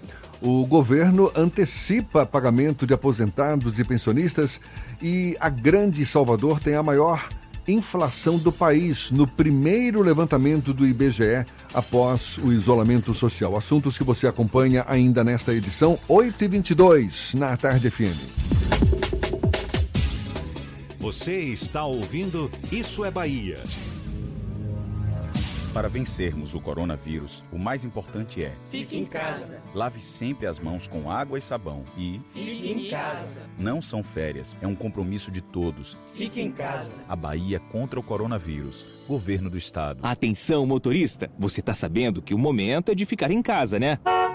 Boa! Então aproveita para imprimir o documento do seu veículo. Calma, eu explico. Agora, o CRLV eletrônico é obrigatório, ou seja, basta acessar o saque digital e baixar o documento do seu veículo gratuitamente. E pode até imprimir. Bem mais prático, né? Baixe logo o seu. Quem gostou da novidade, buzina aí. Detran Bahia, Governo do Para Estado. vencermos o coronavírus, o mais importante é: Fique em casa. Lave sempre as mãos com água e sabão e Fique em casa. Não são férias, é um compromisso de todos. Fique em casa. A Bahia contra o coronavírus. Governo do Estado. A tarde FM. Trânsito. A tarde FM. Oferecimento: Monobloco, Auto Center de portas abertas com serviço de leva e trás do seu carro. Cláudia Menezes tem novidades pra gente. Cláudia. Voltei, Jefferson, com mais informação. Ainda chove em muitos pontos da capital. Por causa do mau tempo, o serviço das lanchas que fazem a travessia Salvador-Mar Grande está sem funcionar e sem previsão de retorno. Já os ferries permanecem com horários reduzidos. O próximo embarque é às 12 horas, meio-dia de hoje. Experimente os novos queijos cremosos Veneza no sabor cheddar e ervas finas. Cremoso, saboroso e sem amido. É a diferença no seu lanche. Saiba mais em arroba Veneza Lácteos em nossas redes sociais. Volto contigo, Jefferson. Obrigado, Cláudia. A Tarde FM de carona com quem ouve e gosta.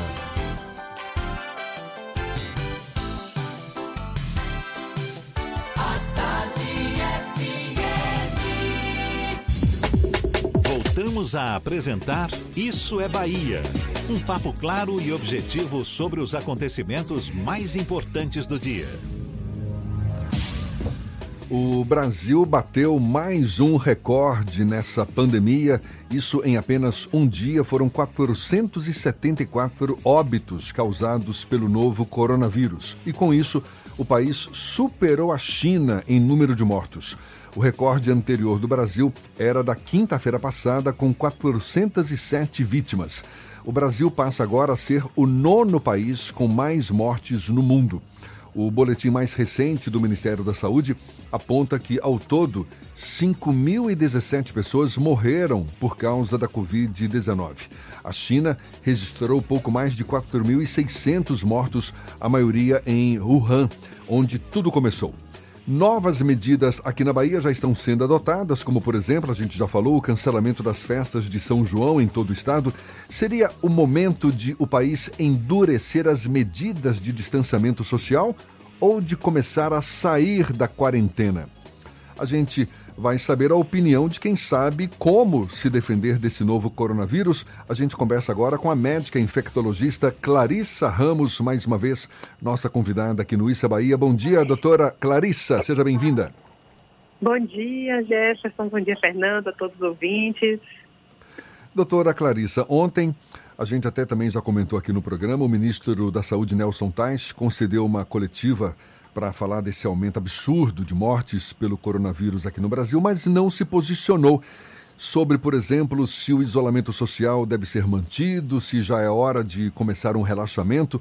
O fato é que o vírus ele continua em circulação, tudo indica que a gente ainda não atingiu o pico da pandemia. Qual a opinião da senhora sobre quais os cuidados que devem ser tomados para diminuir o crescimento dos casos de coronavírus? Exatamente. Eu também acho que a gente ainda não atingiu um pico, os casos eles estão aumentando. E a gente, na minha opinião, a gente tem que permanecer, reforçar essa questão do isolamento domiciliar, que é o mais importante, o distanciamento social, que eu quero dizer. Então, é realmente evitar sair de casa. A gente está passando por uma fase que está tendo um aumento exponencial dos casos. Então, é, a gente tem que pegar pesado na, nas medidas de prevenção. Então, o distanciamento social é importante.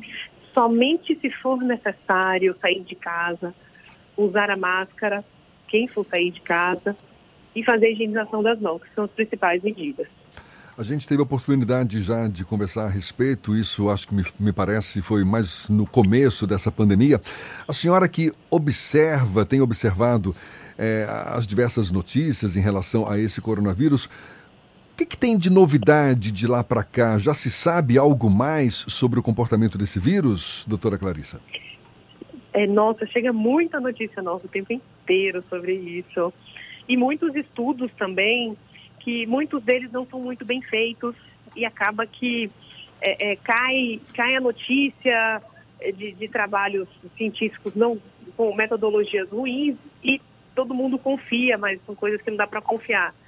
Tem a questão da hidroxicloroquina, da medicação. A gente ainda não tem nenhuma medicação que seja comprovadamente eficaz para tratar o coronavírus.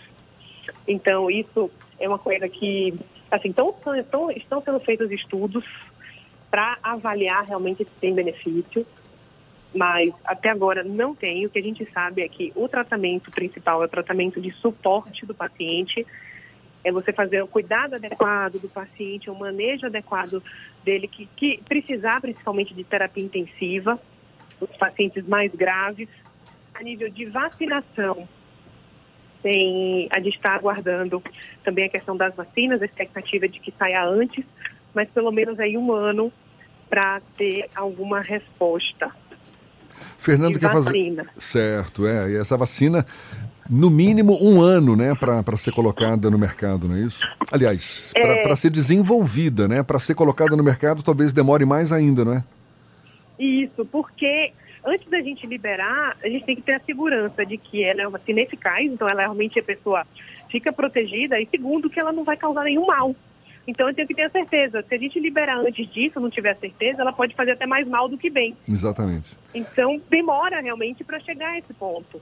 Mas estão sendo feitos vários trabalhos, várias vacinações, várias vacinas diferentes, para ver se consegue é chegar uma vacina eficaz com poucos efeitos adversos. O Fernando quer fazer uma pergunta também, doutora Clarissa. Nos últimos claro. dias, a gente tem ouvido uma série de novas informações sobre o Covid-19. Num primeiro momento, ele era tratado basicamente como um, um ataque ao sistema respiratório. Já se falou também sobre um problema no sistema é, de circulação, já que Alguns anticoagulantes, inclusive, passaram a ser utilizados, receitados nesse processo de melhoria né, dos, é, do, dos pacientes com, em casos mais graves e já há relatos científicos também de problemas neurológicos.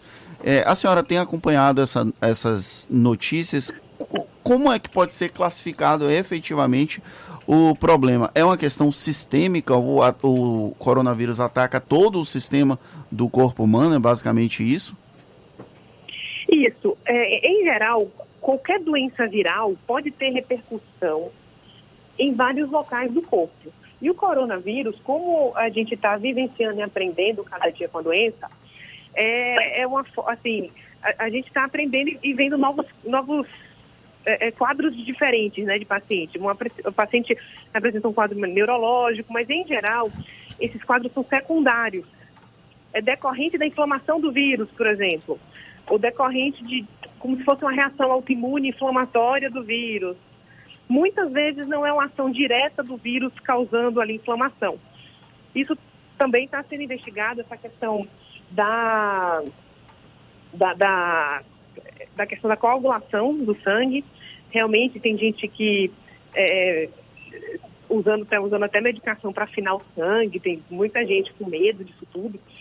Mas até agora também a gente não sabe se realmente isso é eficaz, se tem benefício. Porque uma coisa é a gente saber que existe uma plausibilidade biológica. O que, que é isso? É você saber que essa medicação afina o sangue, por exemplo, e que é, o coronavírus ele faz coágulo. Então, se eu der uma, uma medicação que afina, tem, tem plausibilidade. Só que realmente no ser humano, se eu fizer esse tratamento, o paciente vai ter algum benefício com isso, porque muitas vezes ele é plausível, mas não faz diferença nenhuma no ser vivo. E a gente não vai sair por aí fazendo isso em todo mundo, porque tem efeito colateral se eu ficar anticoagulando, que é afinar o sangue de todo mundo. A pessoa pode sangrar, pode ter AVC, pode sangrar em qualquer lugar do corpo. Quando sangra na cabeça, aí tem um AVC hemorrágico. Então, tem, tem efeitos colaterais disso tudo. E isso tem que ser colocado na balança quando é indicado qualquer tratamento para o coronavírus.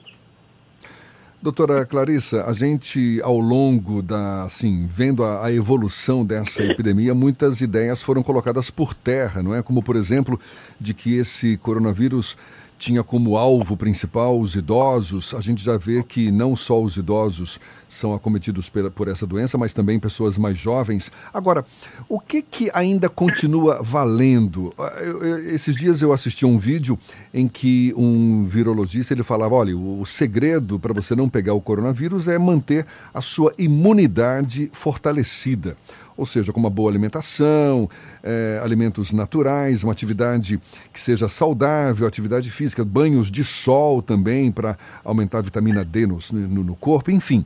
Ele lá listando uma série de recomendações para manter a imunidade da pessoa fortalecida. A senhora acha que isso basta, por exemplo, para de fato não não não para a gente diminuir o risco de pegar esse vírus? Oh, isso tudo faz parte dos bons hábitos de, de uma vida saudável. Né? Agora, para a questão em particular de melhorar a imunidade, que se a pessoa não tem nenhuma doença documentada de uma imunidade mais baixa, ou não tem, não transplantou nenhum órgão, que também usa medicação para baixar a imunidade, ou pessoas que têm HIV também podem ter problema de imunidade. Então, as pessoas que não têm nenhuma dessas doenças, é, é, a questão do vírus é mais uma questão intrínseca assim, da própria pessoa. Então, por mais que a gente fale, vou tentar melhorar a imunidade, é o corpo de cada um que vai reagir à infecção. Tanto é que tem pessoas que desenvolvem sintomas e outras não. Isso é uma questão é, genética de cada pessoa. Então, eu não tenho como saber se realmente é, é, por que uma pessoa desenvolve outra não, isso é questão de cada um, de cada organismo, de como ele reage à infecção, e não só o coronavírus, a todas as outras infecções. Até Tem porque que desenvolve sintoma para um, para outra não desenvolve. Já foi relatado Então- casos de pessoas saudáveis, né, pessoas atletas também e tal, que pegaram esse vírus e acabaram desenvolvendo a doença também, né? Ou seja, não, não tem aquela regra definida, não é? Esse é o caso que Não. vai dar certo, esse é o caso que não vai dar certo.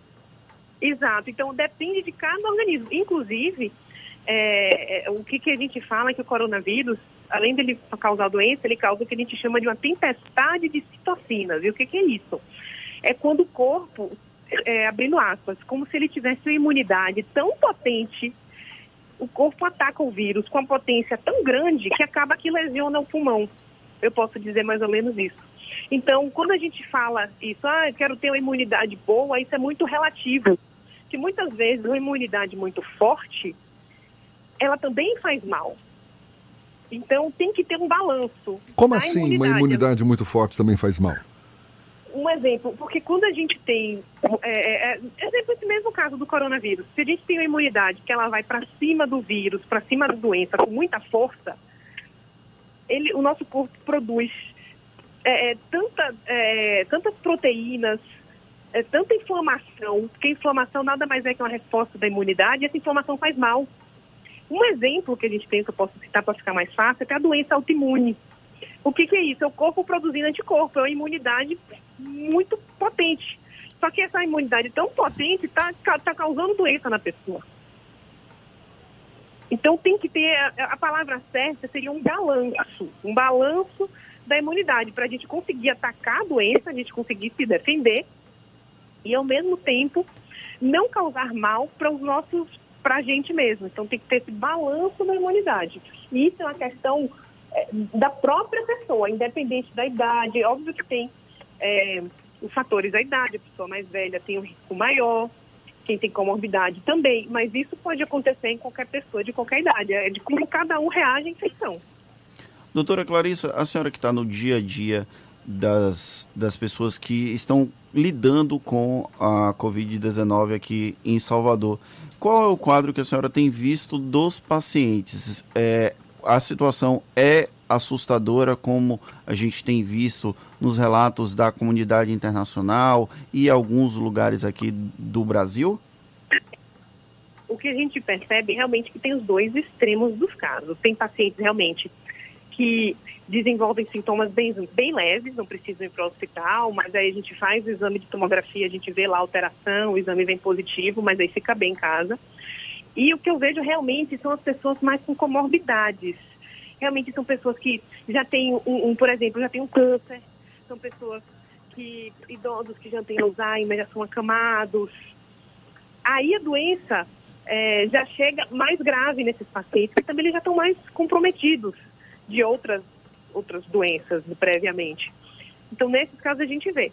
É, nos hospitais privados, a situação está mais controlada. Nos hospitais públicos, a depender do hospital também, tem, tem os que já estão mais tem uma situação mais controlada, mas aqui na, na, em Salvador a gente tem os hospitais referência, os casos suspeitos confirmados também vão todos. Né? Os outros hospitais que não são nenhum desses de referência, como o Couto Maia ou Ernesto, é, se alguém recebeu algum caso suspeito, encaminha para esses hospitais, para a gente também ter o cuidado de manter atendimento dos outros serviços e sem contaminar ninguém. Os outros pacientes que também estão precisando de atendimento. Então, realmente o que eu vejo é, é, mais esse perfil de pacientes mais graves, mas também mais idosos, com comorbidades importantes. E as pessoas mais jovens que eu estou percebendo são pessoas que têm quadros mais leves. Pelo que a senhora tem acompanhado, doutora Clarissa, pelas notícias, pela evolução dessa pandemia aqui no Brasil, qual é o palpite que a senhora tem, qual a perspectiva que a senhora é, tem, percebe no sentido de evolução dessa pandemia aqui na Bahia, no Brasil? A gente ainda vai vivenciar um momento mais crítico? Enfim, como é, qual a sua percepção em relação a isso?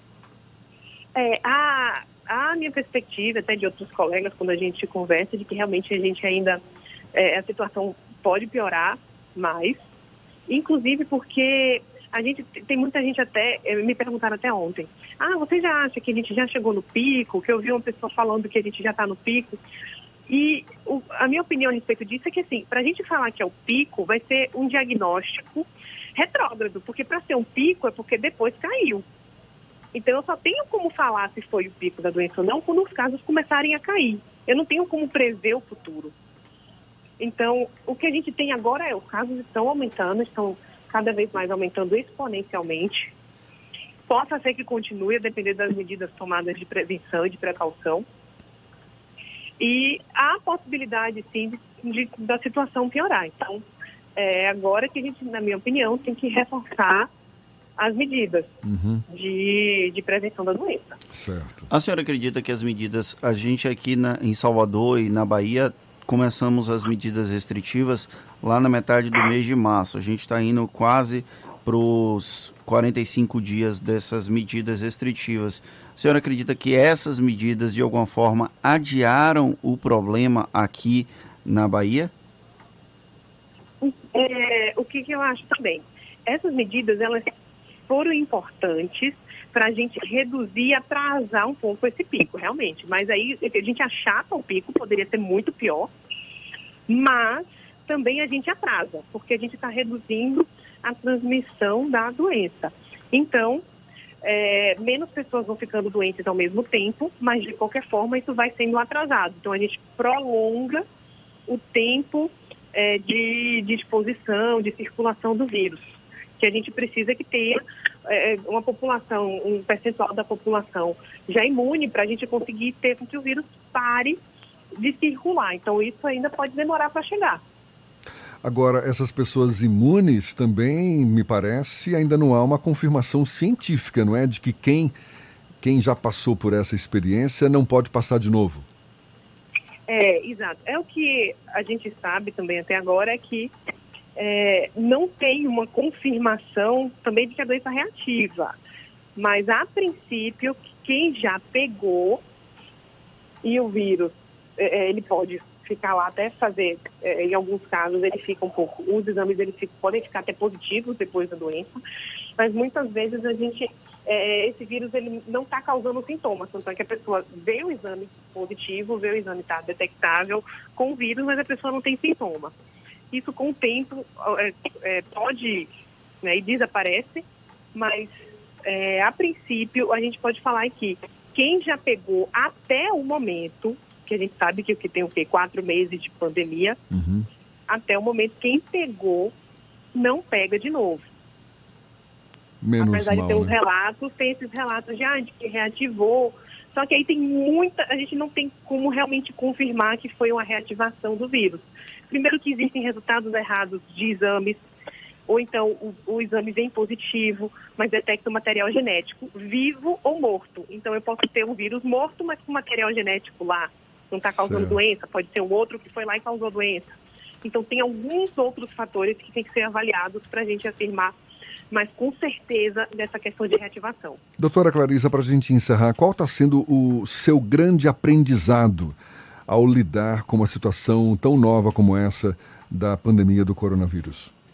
Ó, o que eu estou aprendendo muito é a questão de lidar com as pessoas, principalmente no ambiente hospitalar, dos profissionais de saúde. Esse é o maior desafio, acho que dos infectologistas em geral, está sendo um grande aprendizado. Essa questão de, da gente lidar e saber conversar, é, é, é, orientar adequadamente, porque a gente acaba sendo até um pouco, assim, guardado as devidas proporções, um pouco de terapeuta, que a gente tem que conversar, tem que acalmar, para segurar as pontas do hospital, de vários serviços, porque fica muita gente, não só a população, mas assim, os profissionais de saúde também são seres humanos, todo mundo tem medo, todo mundo fica angustiado, todo mundo fica frustrado. Então a gente tem que estar é, para orientar adequadamente até dos equipamentos de proteção individual, que isso causa realmente vem causando maior alvoroço. Então é esse aprendizado que de orientação, de auxílio e, e dos profissionais de saúde do hospital está é, tá me acrescentando bastante aí daqui para frente. É, imagino. Doutora Clarissa Ramos, médica infectologista, muito obrigado mais uma vez conversando conosco aqui no Isso Bahia. Um bom dia para a senhora. Muito bom dia, obrigada a todos. Essa conversa também vai estar disponível logo mais no YouTube, no Spotify, no iTunes e no Deezer. São as nossas plataformas, portanto, à sua disposição também. 16 para as 9 na tarde FM, a gente volta já já. Você está ouvindo Isso é Bahia. Para vencermos o coronavírus, o mais importante é: Fique em casa. lave sempre as mãos com água e sabão e Fique em casa. não são férias, é um compromisso de todos. Fique em casa. A Bahia contra o coronavírus. Governo do Estado. Você sabe o que a Assembleia faz? Faz valer os seus direitos. lutando para evitar a saída da Petrobras e manter empregos e investimentos no Estado. Também cria políticas que valorizam as mulheres, os negros, o público LGBT e a oferta de uma educação de qualidade para indígenas. E ainda dão prioridade de matrícula em escolas públicas às crianças filhas de vítimas de violência doméstica. Porque para a Assembleia, garantir o direito dos baianos é o nosso dever. Assembleia Legislativa da Bahia, fazendo valer. Para vencermos o coronavírus, o mais importante é: Fique em casa. lave sempre as mãos com água e sabão e Fique em casa. não são férias, é um compromisso de todos. Fique em casa. A Bahia contra o coronavírus. Governo do Estado. Quando o assunto é segurança do paciente, o Hospital Santa Isabel é referência internacional. Os atendimentos à emergência seguem normalizados e para aqueles pacientes que precisam manter seus tratamentos, consultas, exames e cirurgias, o Santa Isabel mantém fluxos seguros com equipes específicas dentro de rigorosos padrões de segurança. Pacientes com dificuldades respiratórias são atendidos em estrutura distinta e com equipes exclusivas. Vamos juntos superar Para esse momento. vencermos o coronavírus, o mais importante é: Fique em casa. lave sempre as mãos com água e sabão e Fique em casa. não são férias, é um compromisso de todos. Fique em casa. A Bahia contra o coronavírus. Governo do Estado. Voltamos a apresentar Isso é Bahia.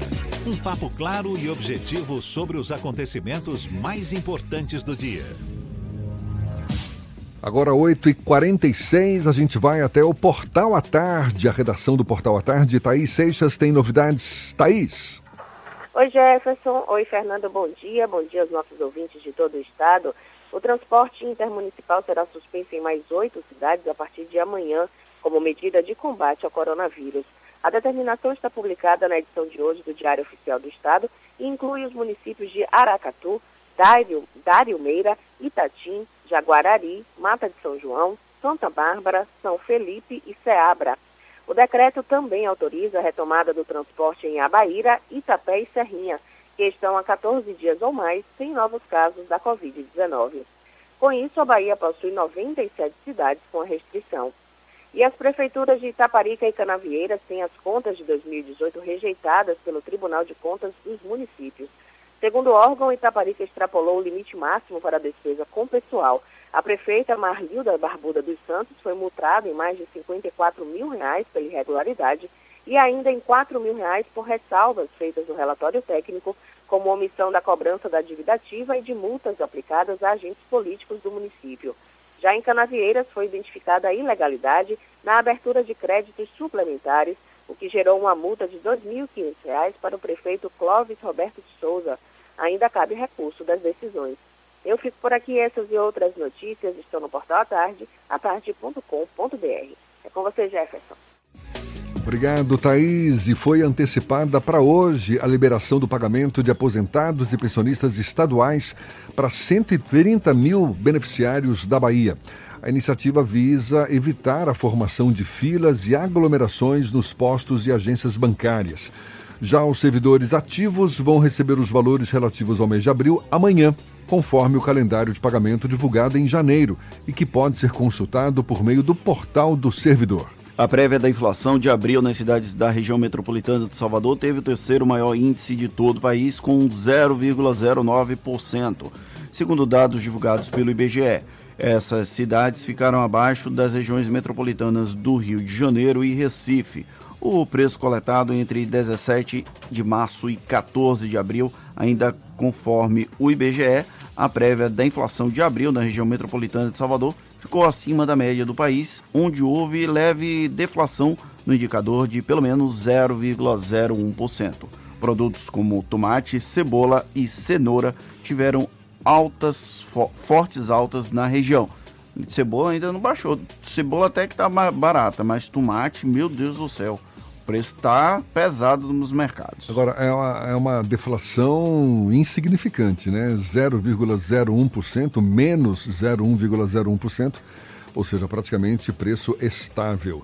Agora, 8h49, a gente vai para Jequié, dando sequência ao nosso giro pelo interior do estado, a cidade Sol, Jequié, Márcio Lima, da 93 FM, tem as notícias da região. Bom dia, Márcio. Bom dia, Jefferson Beltrão. Bom dia, Fernando Duarte, ouvintes do Isso é Bahia.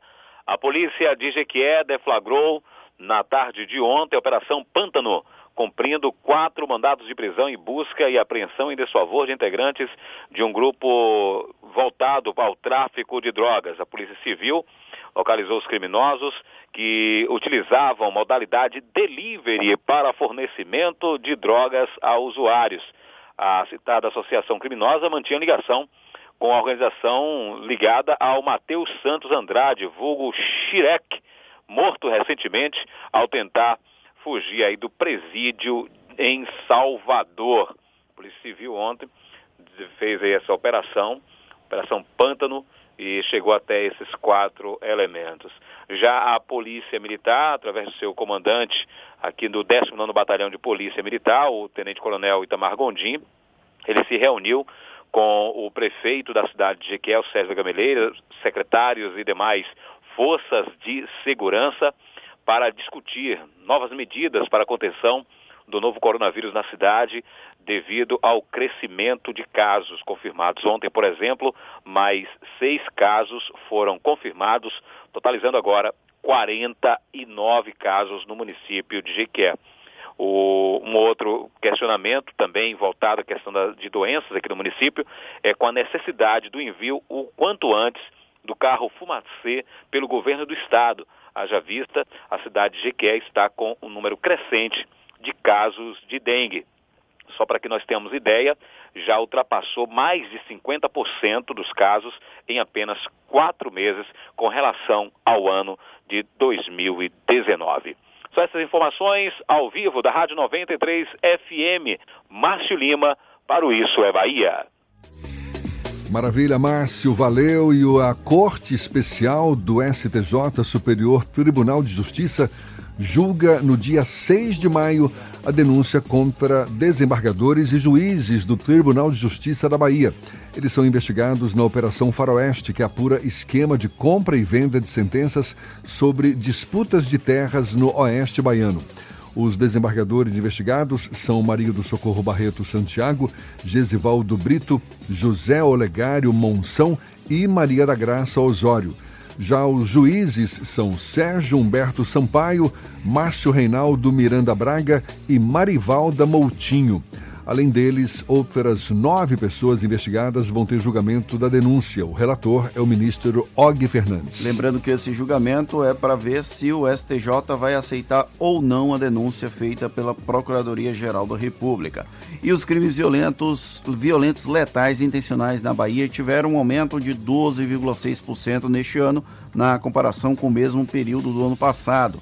A informação foi divulgada pela Secretaria de Segurança Pública do Estado foram mais de, 4, de 1.450 casos entre 1 de janeiro e 31 de março de 2020, contra quase 1.290 no mesmo período de 2019. Esses crimes incluem homicídios, latrocínios e lesões corporais seguidas de morte. Mais Não um... estão nesta conta as mortes pela polícia. Mais um correspondente do nosso interior do estado. A gente vai agora para Paulo Afonso ouvir Zuca, da Cultura FM. Bom dia, Zuca.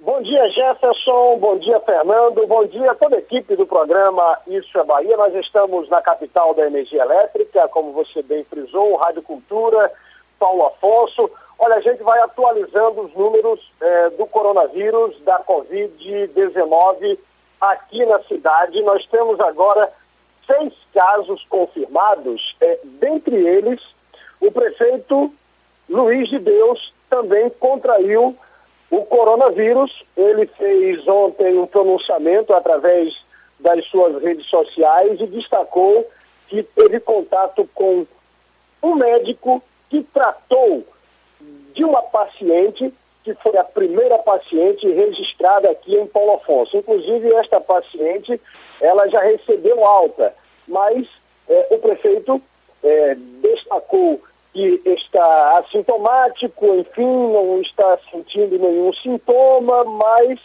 testou positivo, está realizando as suas atividades como chefe do executivo de forma home office.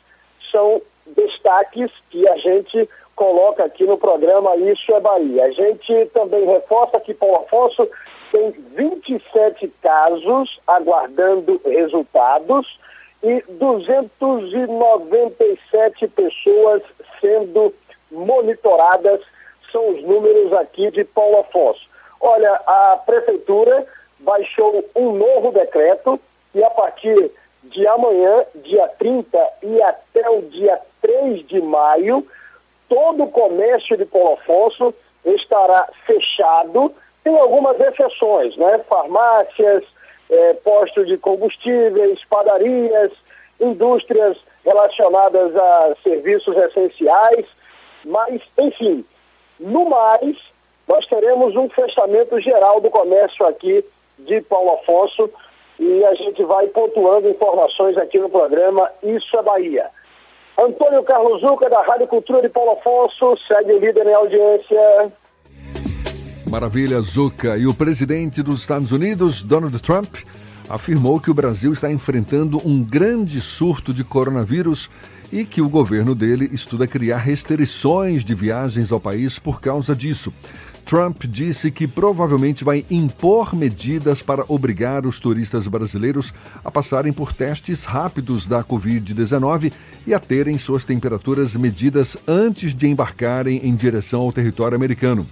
O presidente Donald Trump também deixou claro que uma opção é banir completamente a entrada de voos provenientes do Brasil, como ele já fez com a China e a Europa. Eu fico imaginando como é que ele vai medir a temperatura antes do pessoal embarcar aqui no Brasil, mas é aquela história, né? Deixa a ele gente está abrindo as pernas para tanta coisa. O governo da Argentina proibiu todas as vendas de passagens aéreas até setembro, nesta que é uma das mais duras restrições de viagens no mundo em função da pandemia. Enquanto as fronteiras do país estão fechadas desde março, o novo decreto proíbe até o 1 de setembro a compra e a venda de voos comerciais a partir com destino ou dentro da Argentina. Acabou, Fernando! Encerramos mais um Isso é Bahia. Muito obrigado pela companhia de todos vocês. Amanhã às 7 da manhã estamos de volta para Salvador e em torno e a partir das 8 para todo o estado. Um grande abraço no coração de todos vocês. Quem puder, fique em casa e quem tiver que sair de casa, use máscara. Muito obrigado pela audiência, pela parceria, pela confiança. Quarta-feira, meio de semana, muito chão pela frente ainda. Aproveite bem o dia. Amanhã tem mais. Tchau, tchau. Tchau, tchau. Tchau, tchau.